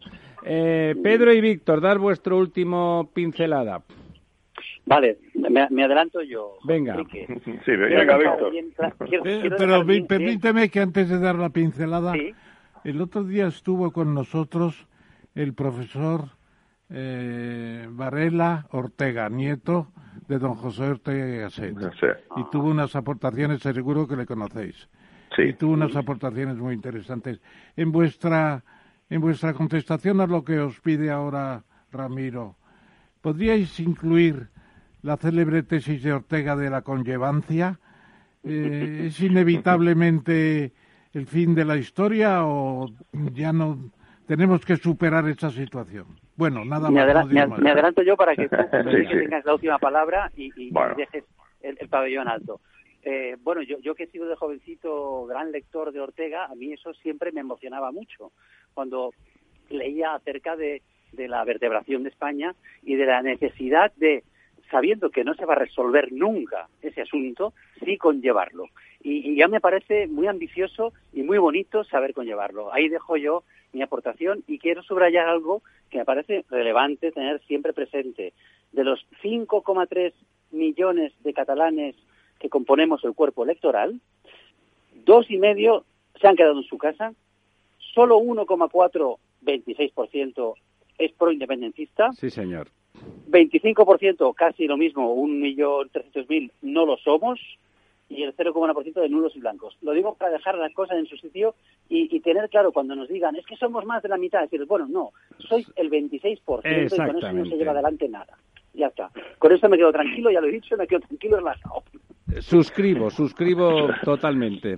Pedrito. Por supuesto, por supuesto la, el análisis eh, que ha hecho Víctor es impecable es así, además esos son datos, es cuestión simplemente de saber sumar y dividir, que no sé si que no es poco, eh, que, no es poco ya en estos momentos. Los tiempos que corren de, las maquinitas, pero eh, yo añadiría como puntual que hay que mm, crear una pedagogía indicando que esa con, con, eh, conllevancia que decía Ortega entre mm, esta parte de España tan complicada y tan dolorida en cierto modo es también una conllevancia dentro de ella.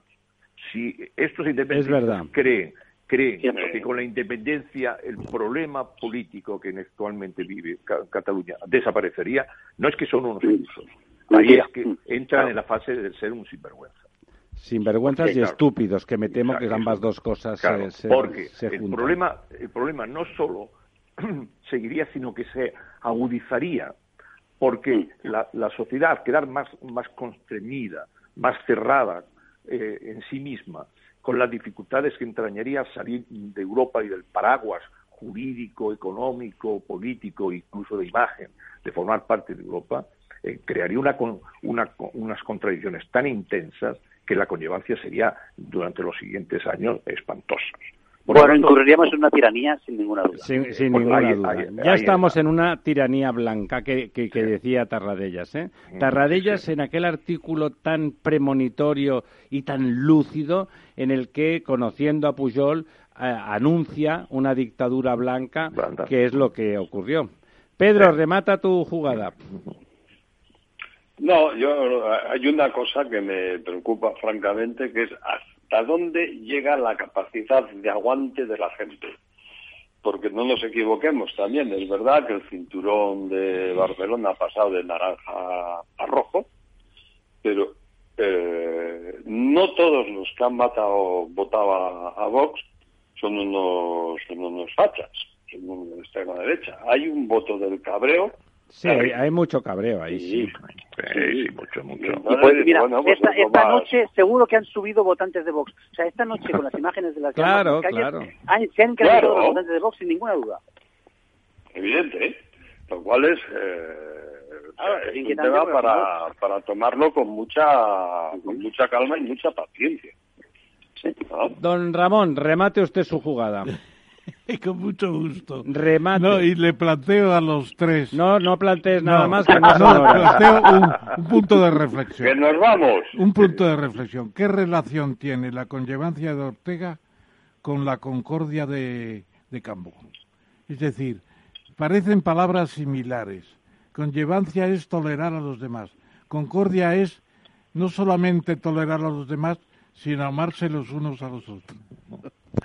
Entonces, no, no hay, una parte también de toda hay la un camino. catalana. Cuando le decían a, Cambo era una hermana de la caridad. le decían a Cambó, ayudaba a Franco llorando en Londres. Pero cuando decían a Cambó, usted es el Simón Bolívar de Cataluña y el Bismarck, de la España grande. Bueno, lo quería todo, Cambó lo quería todo. Por eso la conllevancia la transformaba en la concordia que quedó en literatura. Claro, claro exactamente. en nada.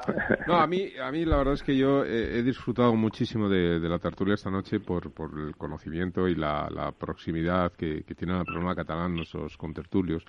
Y estaba pensando ahora en, las, en la frase esta de la conllevancia de Ortega, eh, que no sé si fuera posible, y lo lanzo como una especie casi hasta, hasta de, ilusión, ¿no?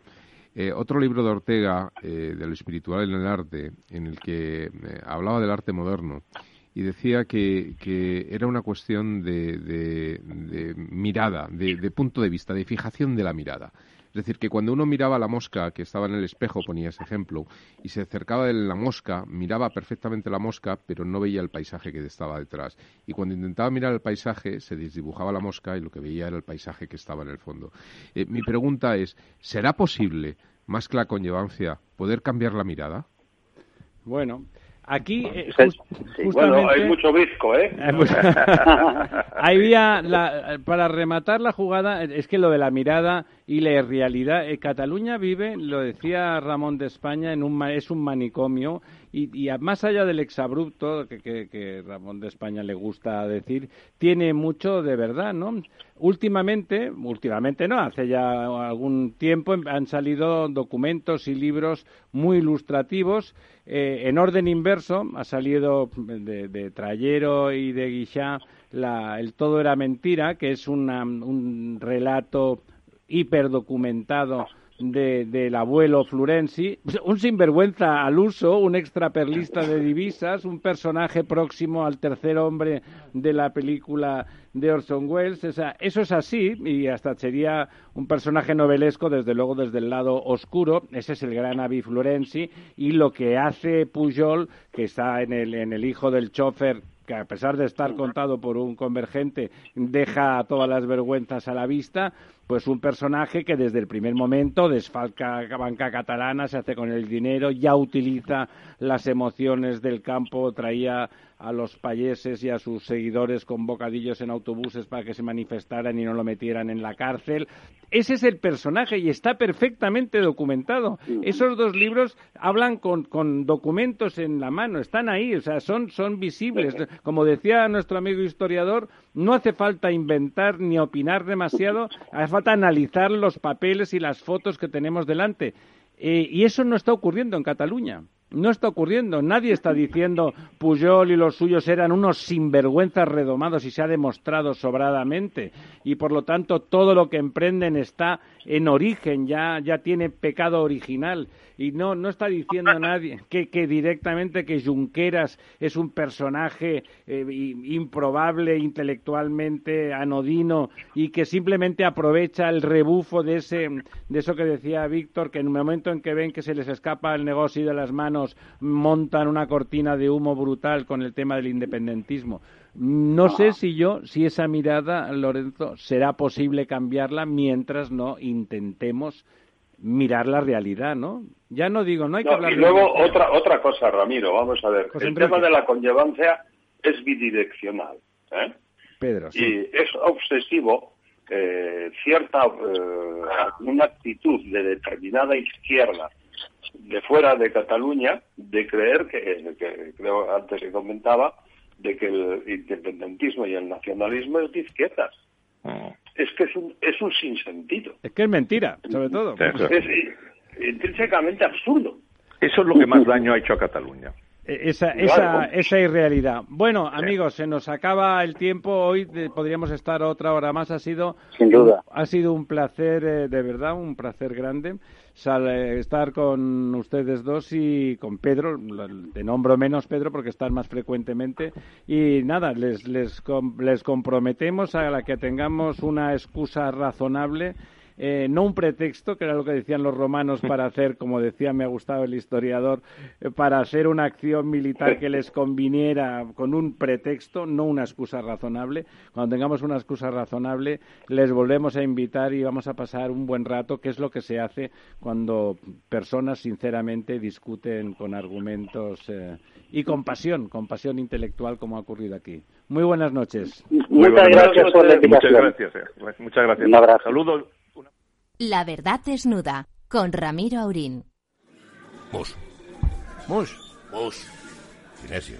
Te toca, Sinesio. ¿Qué pasa? Oye, Sinesio, ¿no? ¿Qué, ¿Qué te pasa a ti? Que te veo muy onnubilado, que no te veía yo así de ausente desde que te prometiste con la maruja. Si es que tengo un aparato que me resuelve todas las dudas, estoy a la última en los mercados. Anda, mira, ya está Sinesio con sus inventos. Sinesio el ingeniero. Atiende, Paco. Mira lo que he descubierto. Alexa, ponme Capital Radio, moja. Te damos la bienvenida a Capital Radio. Puedes escuchar la señal en directo o nuestros mejores audios en formato podcast. Directo o podcast. ¿Qué quieres escuchar? Ponme los podcasts, Alexa. Has elegido podcast. Vas a escuchar las noticias de Capital Radio. Con esto, Paco, vamos a echar el órdago a los mercados natural.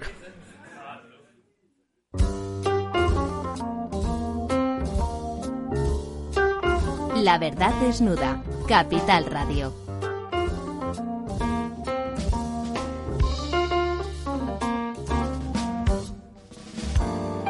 Bueno, aquí estamos de vuelta de este, de este tertulia subidón con que, no queríamos que se acabara. Nos faltaban, pues ahora que ya es tarde, podemos decir, pues algún whisky o alguna cosa o algún gin tonic estupendo. Pero la verdad es que lo hemos disfrutado mucho. Bueno, nos han dejado un poco una cierta, bueno, es una cierta esperanza de que las cosas cambien en un futuro a medio plazo.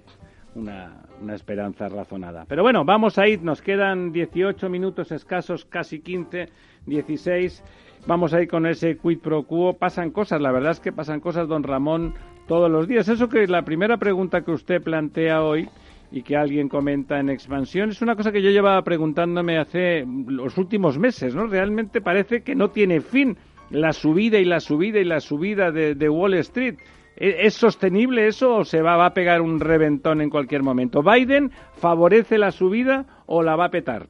Bueno, se está dando liquidez a las empresas y yo tengo la seguridad de que muchas empresas de manera transitoria y no demasiado clara al principio dedican parte de esos fondos a jugar en bolsa.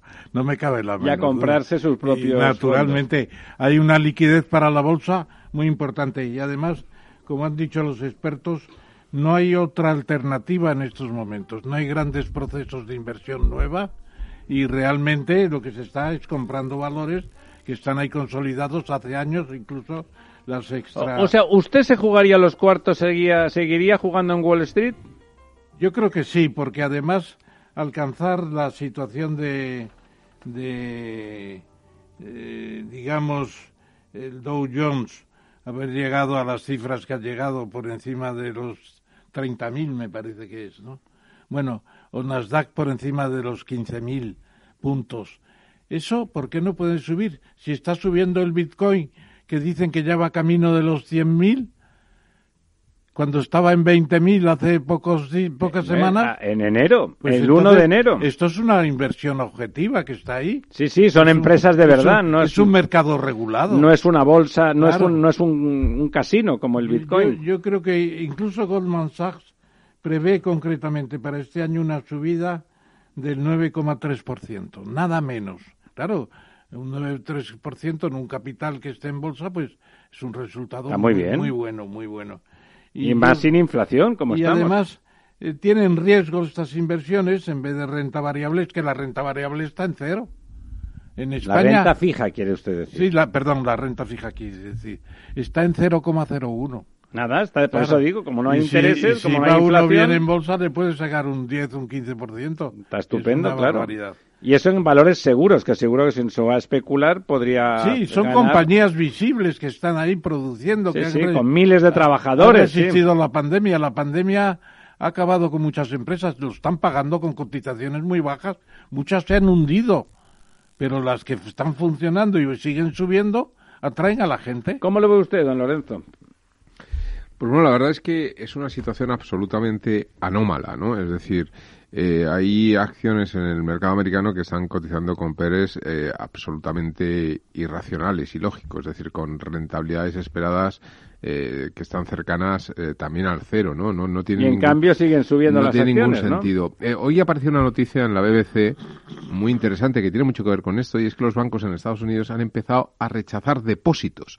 Decir, tú vas a un banco en Estados Unidos y no quieren tu dinero y dices, oiga, que vengo aquí a abrir una cuenta corriente, le voy a meter un millón de dólares y dicen, no, no, ni hablar, usted no me da aquí ni un duro porque no saben qué hacer con ello. El exceso de liquidez es absolutamente tan grande que está llevando a que, a que efectivamente a que el dinero acaba moviéndose a, la renta variable, a estos mercados, a, los bitcoins o a lo que sea.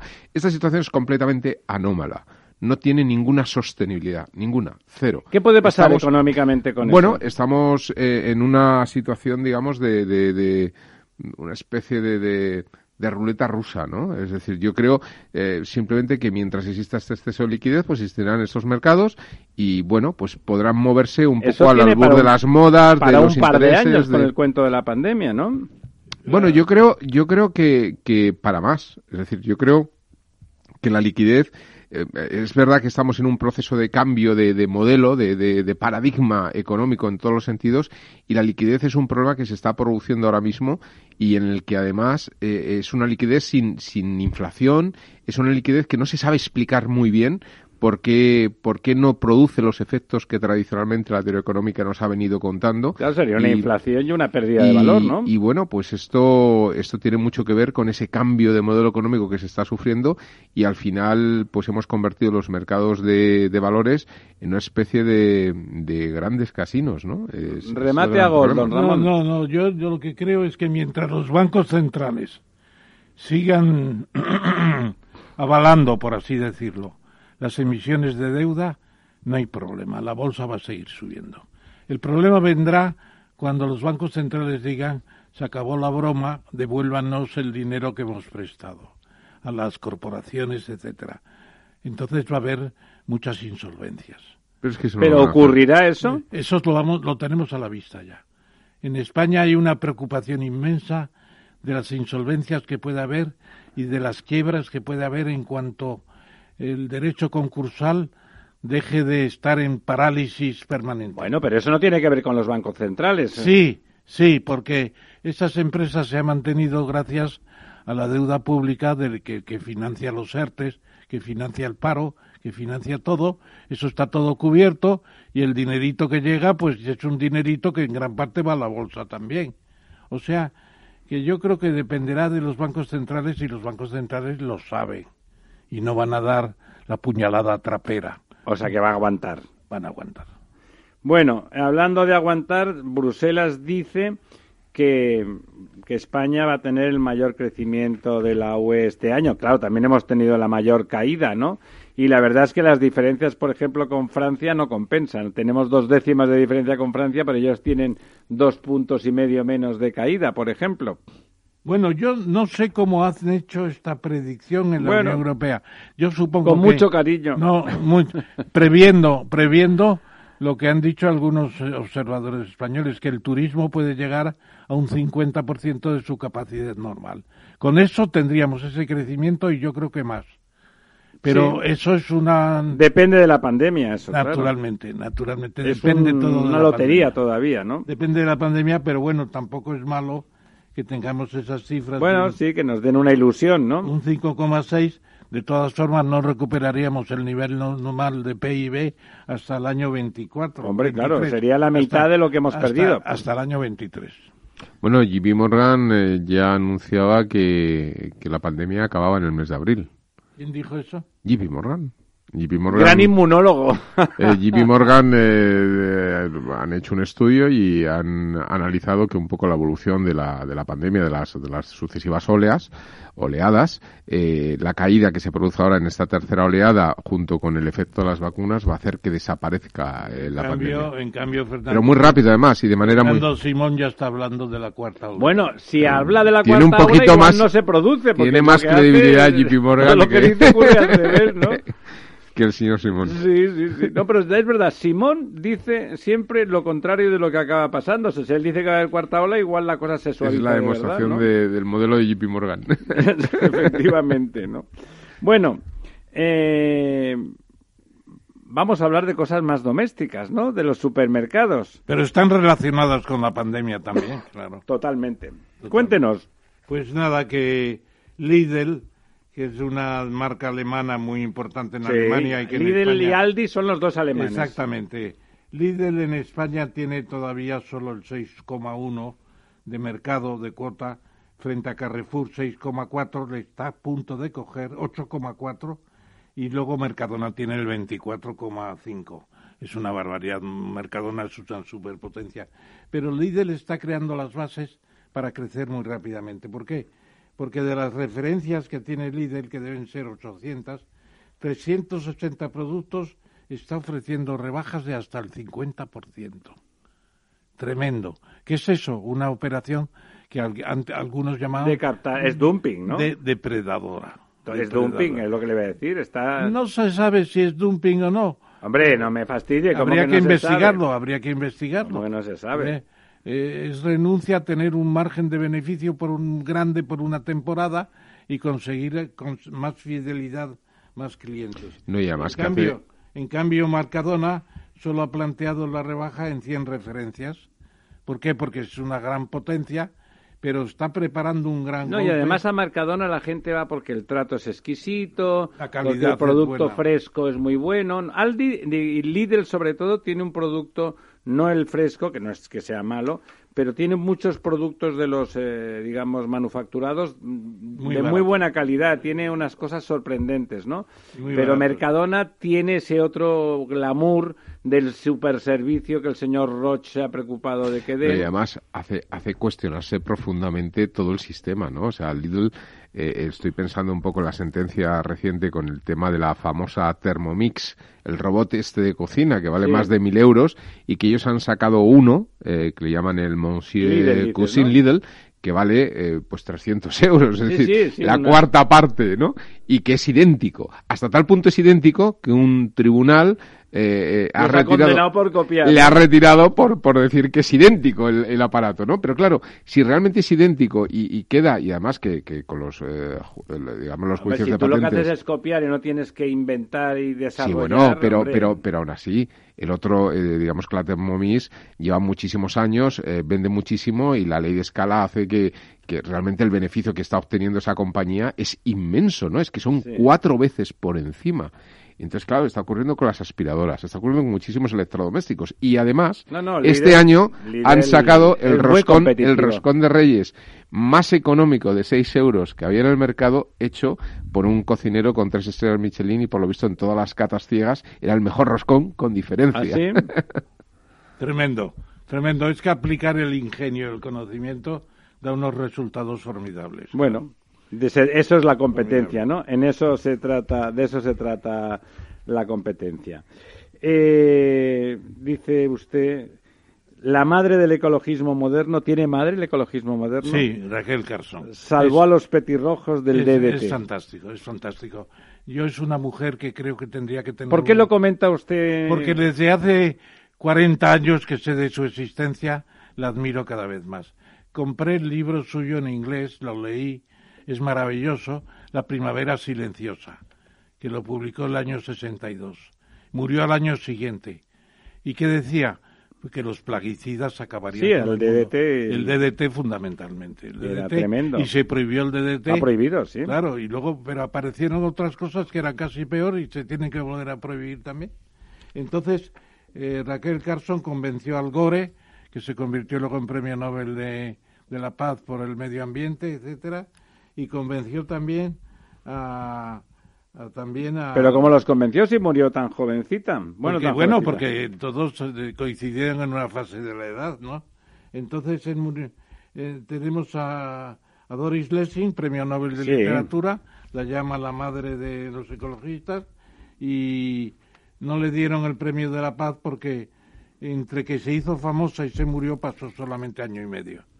No dio tiempo. Tuvo presencia cuando presentó su libro en la televisión, tuvo 15 millones de audiencia. En aquellos entonces, eran otros tiempos las estuvo audiencias. Estuvo 31 semanas en los libros más vendidos de la lista de New York Times, porque Kennedy la mencionó y la llamó a, la Casa Blanca para recibirla. Kennedy era un gran creador de audiencias, ¿eh? Tremendo. Era un gran... No, la verdad es que es una mujer, una mujer que, que requiere un recuerdo un recuerdo porque fue una de las salvadoras de la tierra, por así decirlo. Bueno, eh, alguien hablaba antes del efecto de las personas individuales, lo hablábamos en negativo, hablando de, Rivera y de Artur Mas. También ha habido intervenciones decisivas individuales para, para bien en, la humanidad. Y para mal. No, no, para mal es lo que hemos dicho antes, ah, ¿eh? Pues para bien también, como en este caso, ¿verdad? Yo creo que Carlos V en la dieta de Worms cuando recibió a Lutero, se lo tendría que haber pensado. Le dio un salvoconducto para que saliera libre. Bueno, Lutero armó una tremenda. Bueno, el, protestantismo no es lo peor del, de Europa. ¿eh? eh Además, para empezar en 1520, eh, prácticamente la misma época de la dieta de Worms, poco después, participó en contra de los campesinos, en la guerra de los campesinos, que se cepillaron a 400.000 en Alemania una despoblación prácticamente, y se puso al lado de los príncipes y les entregó las riquezas de la Iglesia Católica a los príncipes. Bueno, les compró, les compró para él hacer lo suyo, ¿no? Sí, yo en la Real Academia de Ciencias Morales y Políticas hubo una propuesta de conmemorar a Lutero. Dije, pero no era un gran hereje. Vamos ahora a elevar a las alturas a, a Lutero, que criticó toda la política española, además sin fundamento en muchos casos. Bueno, bueno, perdonen, pero es que lo de Lutero lo tengo muy dentro. Se han dado ustedes cuenta, ¿verdad? Lo tiene atravesadito, lo tiene atravesadito. Bueno, eh, alguna buena noticia tenemos. Uno de nuestros héroes nacionales, que yo suscribo, don Amancio Ortega, otra vez su, su buque insignia, Inditex, nos da una buena noticia. Pues que a pesar de que ha caído la venta en el primer trimestre del confinamiento un 44%, sin embargo, a pesar de todo eso, han obtenido 671 millones de euros de beneficio eh, Inditex. Impresionante. Luego está haciendo el, sistema online, compra telemática eh, por Internet, pues eh, está llegando ya casi al 50%. Va a ser impresionante. Claro, esto se ha disparado ya. Y está cerrando tiendas, claro. Y además, lo que sí mantiene son sus 12 fábricas en España, que fabrican un, un 8% del total y que generan como 1.050 millones de, de cifra de ventas, pero son las fábricas de los prototipos. Y es donde se, prepara, importantes, todo. Donde está el diseño, donde está... Mantiene el corazón de la empresa dentro de España, no se ha ido por ahí a China ni cosa parecida. Y luego en, tiene las cercanías, las cercanías España, Portugal, Marruecos y Turquía, tiene el 60% de la producción. También. Bueno, en el entorno, en el entorno, en el corazón, en el ecosistema económico de España. A mí, si me, lo permites, simplemente porque has empezado hablando de Amancio Ortega y yo creo que habría que nombrar eh, como gran protagonista de este éxito a Pablo Isla, que es el, CEO de Inditex. bueno, por supuesto, una empresa como esa siempre es un gran equipo. Es el momento, las brujas están saliendo ya, están saliendo ya con sus escobas, medianoche. Amigas, amigos, vuelvan, vuelvan con nosotros el próximo miércoles, si no, no podremos dormir.